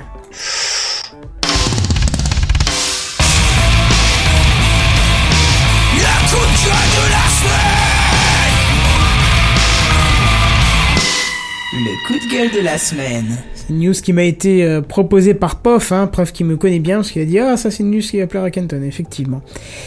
Euh, S'il y a bien une chose hein, qui me fascine avec le gouvernement de notre pays, c'est le trésor d'ingéniosité qu'ils mettent en œuvre dans le simple but de nous voler euh, légalement. Et la moindre personne qui analyse un petit peu son quotidien ne peut que être d'accord avec moi. Tout est taxé de long en large pour n'importe quel motif, que ce soit du, du, du, enfin, en gros, du moment où, où ça paye la- l'argenterie de l'Elysée, ça va, hein, ça, ça, ça, Oui, va, ça, ça prend. Je vois pas pourquoi tu dis ça. Bah, je, je sais pas, mais c'est une petite intuition. Et là, surprise, je m'attendais pas à ça, mais en même temps, j'aurais pu m'en douter. Là, c'est les eurodéputés, donc pas seulement la France, qui sont en train d'étudier une nouvelle taxe sur l'impression 3D. Bravo. Et enfin, plus précisément, une extension de la taxe copie privée sur l'impression 3D. Alors, le but premier, c'était pas vraiment la taxe en elle-même, mais je cite euh, le cryptage et la protection des fichiers afin d'éviter le téléchargement et la reproduction illégale de ces fichiers ou objets protégés, ainsi que la reproduction d'objets illicites. Et pour ça, bien sûr, le projet est, je recite à nouveau, euh, envisager d'inclure des moyens d'identification permettant de différencier les objets produits de manière traditionnelle des objets fabriqués par impression 3D. En gros, on va lire à travers les lignes. Le principe, c'est de contrôler ce que nous avons le droit d'imprimer ou pas. Euh, et puis, j'ai envie de te dire que dans la dictature qu'on est, euh, c'est raccord, hein, ça se tient, hein, c'est- bien dans le niveau, quoi. Et alors, au niveau contrôle de tout ça, justement, ils ont déjà les idées? Hein, ils, y vont pas de main morte, ils ont déjà les idées. Ils veulent ne pas négliger, je cite à nouveau, hein, ne pas négliger des solutions d'ordre technique insuffisamment développées à ce jour, telles que, et c'est là que c'est drôle, la création de bases de données de fichiers cryptés et protégés, ou la conception d'imprimantes connectées et équipées d'un système capable de gérer les droits de propriété intellectu- intellectuelle. C'est Oh. voilà, c'est du tracking, du phishing, du tout ce que tu veux. C'est on va te dire bientôt ce que tu as le droit de respirer ou pas. Bon, alors n'ayez pas peur puisqu'ils appellent ça euh, système équilibré de contrôle du respect de la propriété intellectuelle. Équilibré. Ouais, équilibré. Ouais, équilibré. On l'a vu avec les CD. Hein. Les CD, tu payes une. Leur système, il est peut-être équilibré, mais oui, ils sont déséquilibrés. Ah oui, ça c'est clair. Bam, ok. Parce qu'avec le CD, tu payes la copie privée, mais en même temps, tu, ils te mettent des anticopies dessus, donc euh, va, va trouver le truc. Bon, alors malgré cette volonté de, de contrôler euh, ce que vous, vous imprimez ou pas, euh, comme ils peuvent le, le- le faire sans problème, hein, il est quand même question euh, d'une création, d'une taxe sur l'impression 3D. Bah oui, bien sûr, parce que si déjà on te contrôle, pourquoi on va pas te mettre encore une taxe par-dessus? Euh, qui bien sûr sert à, à- à compenser le préjudice subi par les titulaires du droit de la propriété intellectuelle du fait des copies privées réalisées en 3D. Alors ça, ce serait seulement si du coup tu enfreins, euh, enfin si tu, tu imprimes un truc sous licence du coup. Ah bah euh, justement c'est ce que j'allais dire, hein. ça va être encore une fois comme avec les CD et les disques durs, euh, peu importe ce que tu mets dessus, tout est taxé euh, dans le bénéfice du doute, hein, bien sûr. On va pas te dire oui mais non mais non là c'est vrai, oui là c'est vrai que vous avez imprimé une, un truc compliqué en fait. traditionnel, voilà voilà. Donc on, on va tout taxer par sécu et puis voilà. Ce serait compliqué, faudrait, faudrait une analyse entre le moment où t'envoies le fichier à l'imprimante qui est vérifié dans une base de données. Bah c'est ce qu'on a dit S'il haut. protéger, ce serait pas possible quoi. Bah c'est ce qu'on vient de dire plus haut. Tu n'as pas écouté. De je, non, excuse-moi, je devais répondre à une question. Voilà. Donc justement, on disait qu'il y aurait un système de, de base de données avec euh, fichiers vérifiés par l'imprimante, machin, tout ça. Mais euh, bon, alors euh, comme je disais, encore une fois, ça va être comme avec les CD. hein, la taxe sera très probablement appliquée sur le consommable, donc le filament, euh, ce qui correspond à taxer l'utilisateur, même s'il imprime des pièces qu'il a modélisées lui-même. Donc c'est le problème. Et puis, comme pour les CD, ça va provoquer, et durs, ça va provoquer une baisse de la vente des filaments en France et une augmentation de, filaments à l'étranger, hein, l'import, hein, forcément. parce que l'étranger ne sera pas concerné par cette taxe. Enfin, si, l'Europe, mais pas le reste. Enfin bref, on voit encore qu'ils ont rien compris et qu'ils vont juste trouver un nouveau moyen pour nous voler encore plus. Est-ce que vous avez un petit avis là-dessus? C'est du grand n'importe quoi. C'est des cons Mais je comprends pas le, le la copie privée, la taxe copie privée sur les CD, c'était de, de, de taxer le support. Donc, dans son titre l'indique, la copie privée, là, c'est la fabrication, donc c'est complètement con. Bah oui, surtout que tu peux très bien modéliser une pièce euh, toi-même, donc... euh, Bah ouais, c'est-à-dire que pour le coup, j'ai un peu des doutes sur euh, la légalité de, de taxer des trucs que tu designerais toi-même. Et donc de taxer le fil en Ah bah- excès euh, a priori, mais... euh, Comme quand on taxe un CD alors que tu aurais pu mettre tes propres musiques, hein. Ouais. Heureusement que la pièce que t'as imprimée pour ton robot, c'était pas en forme de Batman. T'imagines les droits d'auteur derrière? Bah oui. hein. voilà. Eh ben, c'est ça le problème, c'est qu'on va plus pouvoir euh, imprimer euh, non plus ce Non, qu'on a envie, il va falloir qu'on fasse vérifier nos comprendre, fichiers je d'abord. peux comprendre qu'ils veuillent euh, protéger les, le, le, le- comment dire, la, la propriété sur des, des, des, comment dire, le, comment dire, les, les droits, je sais pas comment on appelle ça là, mais qu'en gros t'as pas le droit de, de fabriquer avec une imprimante 3D un, euh, j'ai pas un modèle, euh, une forme spécifique qui a été euh, déposée par une autre marque. Mais là ils s'y prennent mal. Oui, mais non, mais le, mal. le- le- le problème de, de- de- de cette loi-là, de vouloir contrôler ce que tu as le droit d'imprimer ou pas, c'est aussi un autre problème. C'est euh, effectivement, si tu as vu ma vidéo cette semaine, euh, imagine, Oui. euh, ben, Seb, ou non, c'était Philips, pardon, la marque du truc, va de- demander à, à ce que je puisse pas imprimer cette pièce, tout simplement parce qu'ils veulent vendre un robot tout neuf et monnaie, monnaie chère, quoi. Eh ben, j'ai Enfin, voilà. Tu vois, tu comprends ce que je veux mais, dire. mais- mais comment ils vont faire? Bah, s'il y a une base dire, de euh, données, t'as- bon, alors c'est sûr, cette pièce-là Mais- ne correspond à rien de ce qui se fait chez eux, puisque Oui, mais c'est moi voilà, conçu pour dire, pallier le produit à la cote près, la forme complète, il pourrait être lié, mais dans ce que tu as fait, effectivement, il y a un bout qui, qui, qui est la même, qui est la même forme, mais la forme globale, tu les mets côte à côte, euh, le, le, enfin, tu peux pas me dire qu'ils pourraient reconnaître, quoi, ça me paraît un peu, et puis il faut aussi que les, tous les imprimantes soient connectés entre, connectés à, Oui, mais attends. Oui, mais alors attends, parce qu'on est d'accord, mais alors là je vais euh, fusionner avec un autre sujet. On est d'accord que chaque fleur est différente. Oui. Il n'y en a jamais deux qui sont identiques. Il y a toujours une Bah, qui on est est d'accord. pétale, plus grande, plus petite, machin. Pourtant, quand tu prends une photo avec Google Lens, à 99%, il te dit c'est une fleur. Oui, mais la forme globale reste tr- très proche. Ouais, bah voilà, ben là, Oui, je peut-être que tu veux dire. Tu, tu vois ce que je veux dire avec l'intelligence artificielle donnant ton exemple. temps, on aura peut-être Ouais. le moyen de recouper euh, les utilisations. Alors certes, mon exemple est très spécifique et voilà, mais quand tu voudrais imprimer un truc, genre comme comme l'a dit euh, Bière, un Batman, même si je le dessine moi-même un petit peu différemment, il sera en mesure de reconnaître que c'est un Batman et Et bim, Non, mais droit d'auteur. avec- voilà. Non, mais Tu te feras mettre sur des droits d'auteur.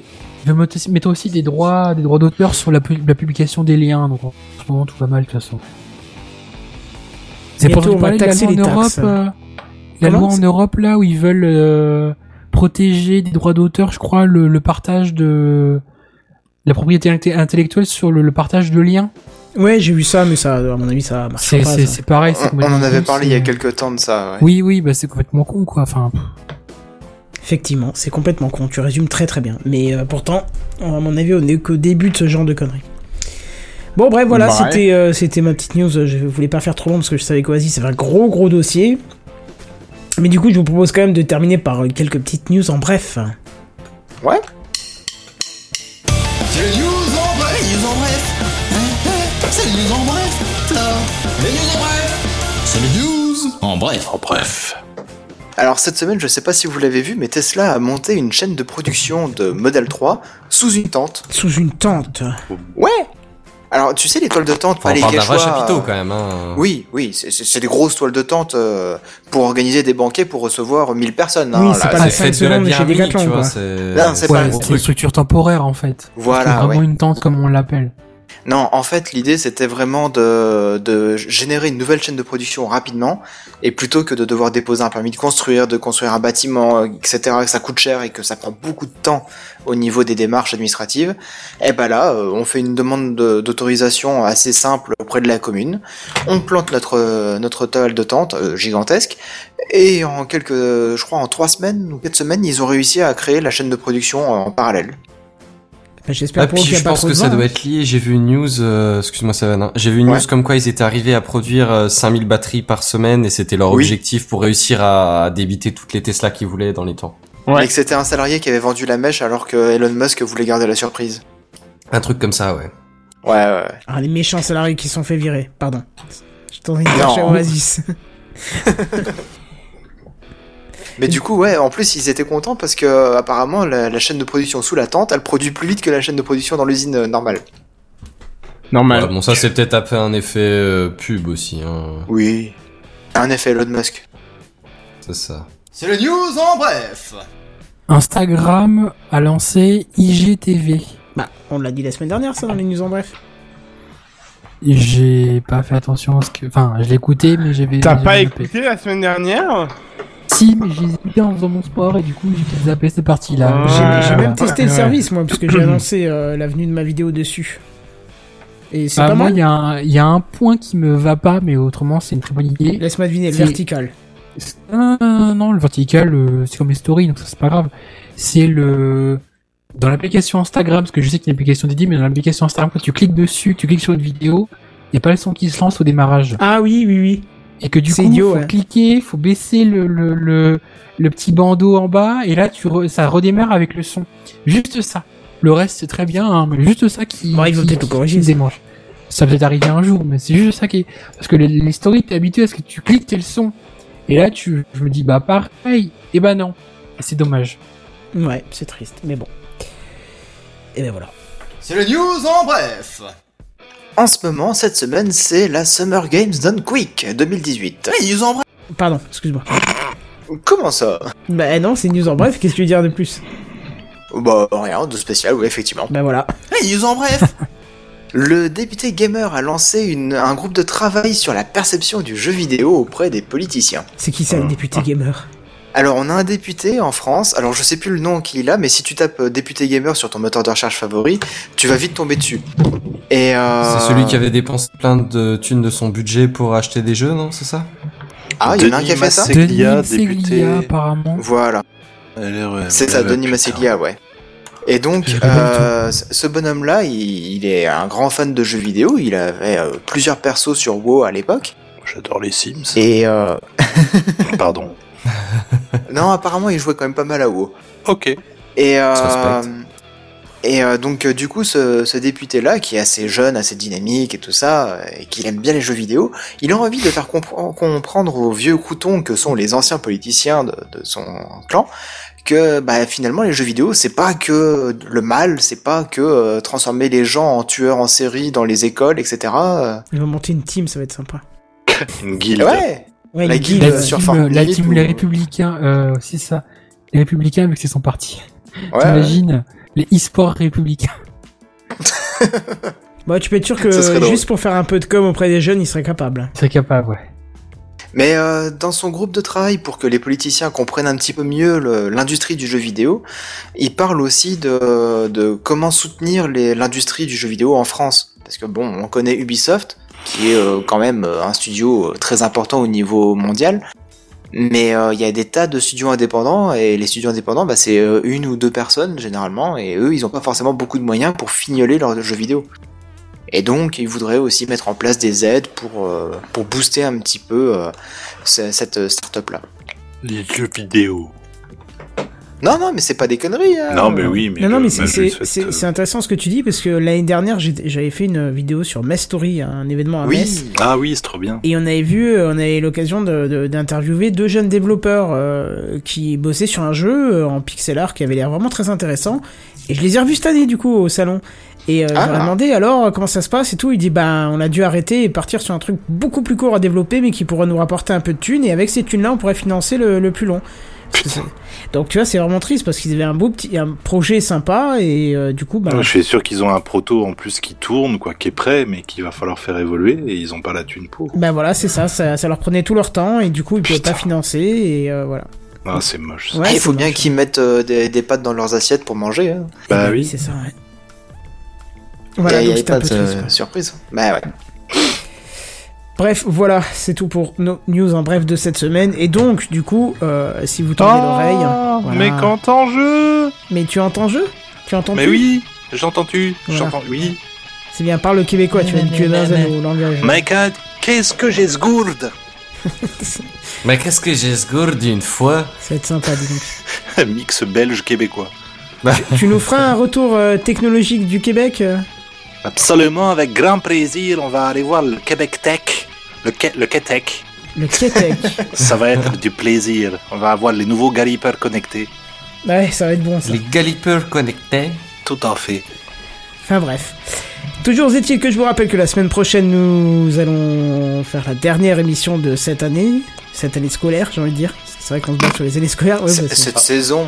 Donc Ouais. on va inviter tous les auditeurs et on va faire un petit contrôle sur tout ce qu'on a parlé depuis le début de l'année. Ouais, c'est ça, donc euh, n'hésitez Voilà. pas. euh, J'ai même envie de vous dire, venez nombreux. Putain, je viens. Mais attends, mais je crois que je suis absent demain prochaine. Ah bah bravo, tu ne verras je suis pas. malade, final. tes parents. Bah, il y a Oh, déjà je pas suis ça, malade, là. je suis malade. Bah, sinon, essayez de réserver quand même votre jeudi pour ceux qui peuvent, quoi. Ça sera le dernier. Ah après, non, vous mais c'est bon, je suis là. vacances, Non, euh, mais je serai là. Voilà. C'est pour le contrôle que je serai pas là. Ah. Comme dit, moi je serai pas par contre jeudi prochain. Ouais, non, mais Ah c'est bah pas grave, on s'en finira en beauté. Ah non, pardon, c'était pour rigoler. Oh Et Non, dire mais- que j'allais rajouter que j'allais vous écouter en conduisant, mais non, on va te faire voir alors. Ah, c'est déjà euh, la semaine prochaine ta punition. non, non, là Ah. c'est pas la punition, ça, là c'est euh, aller au paradis. En Eh, fait, je vais, je vais au Mans. Demande pas, demande pas, demande pas, demande pas, demande pas. Je vais au Mans. D'accord. Ah. Oui, tu dis ah oui, d'accord. D'accord. Bah, Et donc on disait Oui, euh, d'ici là, où est-ce qu'on peut nous retrouver Bien sûr sur techcraft.fr, surtout euh, Geneviève et. Buddy, hein, euh, qui, qui n'ont toujours pas Sur fait la page de Techcraft et voilà, vous nous retrouverez avec plaisir. Mais vous en faites pas, il a promis que le 2, il allait envoyer le 2 septembre, il allait 2 envoyer toutes tout. les informations à Kenton. Je Voilà. vais manger du feed, des Red Bull à gogo, je vais faire un truc. Tac. Et si donc Buddy qui a bien suivi le truc et qui est impatient de se retrouver sur la page Techcraft a bien suivi le début d'émission, moi j'ai dit que la première semaine de septembre en général j'ai même pas une seconde pour respirer donc ça va encore repousser le bordel. Ça va être bien. Bref, on va se faire chier cet été, tous les podcasts ça reste. Ben non, euh, Bricolo et Mulot, enfin Picabou, tu vas sur euh, podcloud.fr et tu verras une liste euh, interminable de podcasts à découvrir. Puis sinon tu demandes aux, aux podcasteurs indépendants référents euh, machin, tu Demande demandes un truc en podcastéos. podéo, ils vont te répondre, c'est la Voilà, référence. c'est ça. Euh, et T'inquiète, ils vont te dire ce que tu dois écouter et ce que tu ne dois pas écouter. Bref, voilà, c'était un petit troll. Mais Oh. en attendant, on se retrouve pas encore en septembre, mais la semaine prochaine. Et en attendant, on vous dit à plus, bye bye. Salut Bye. Salut Tout le monde.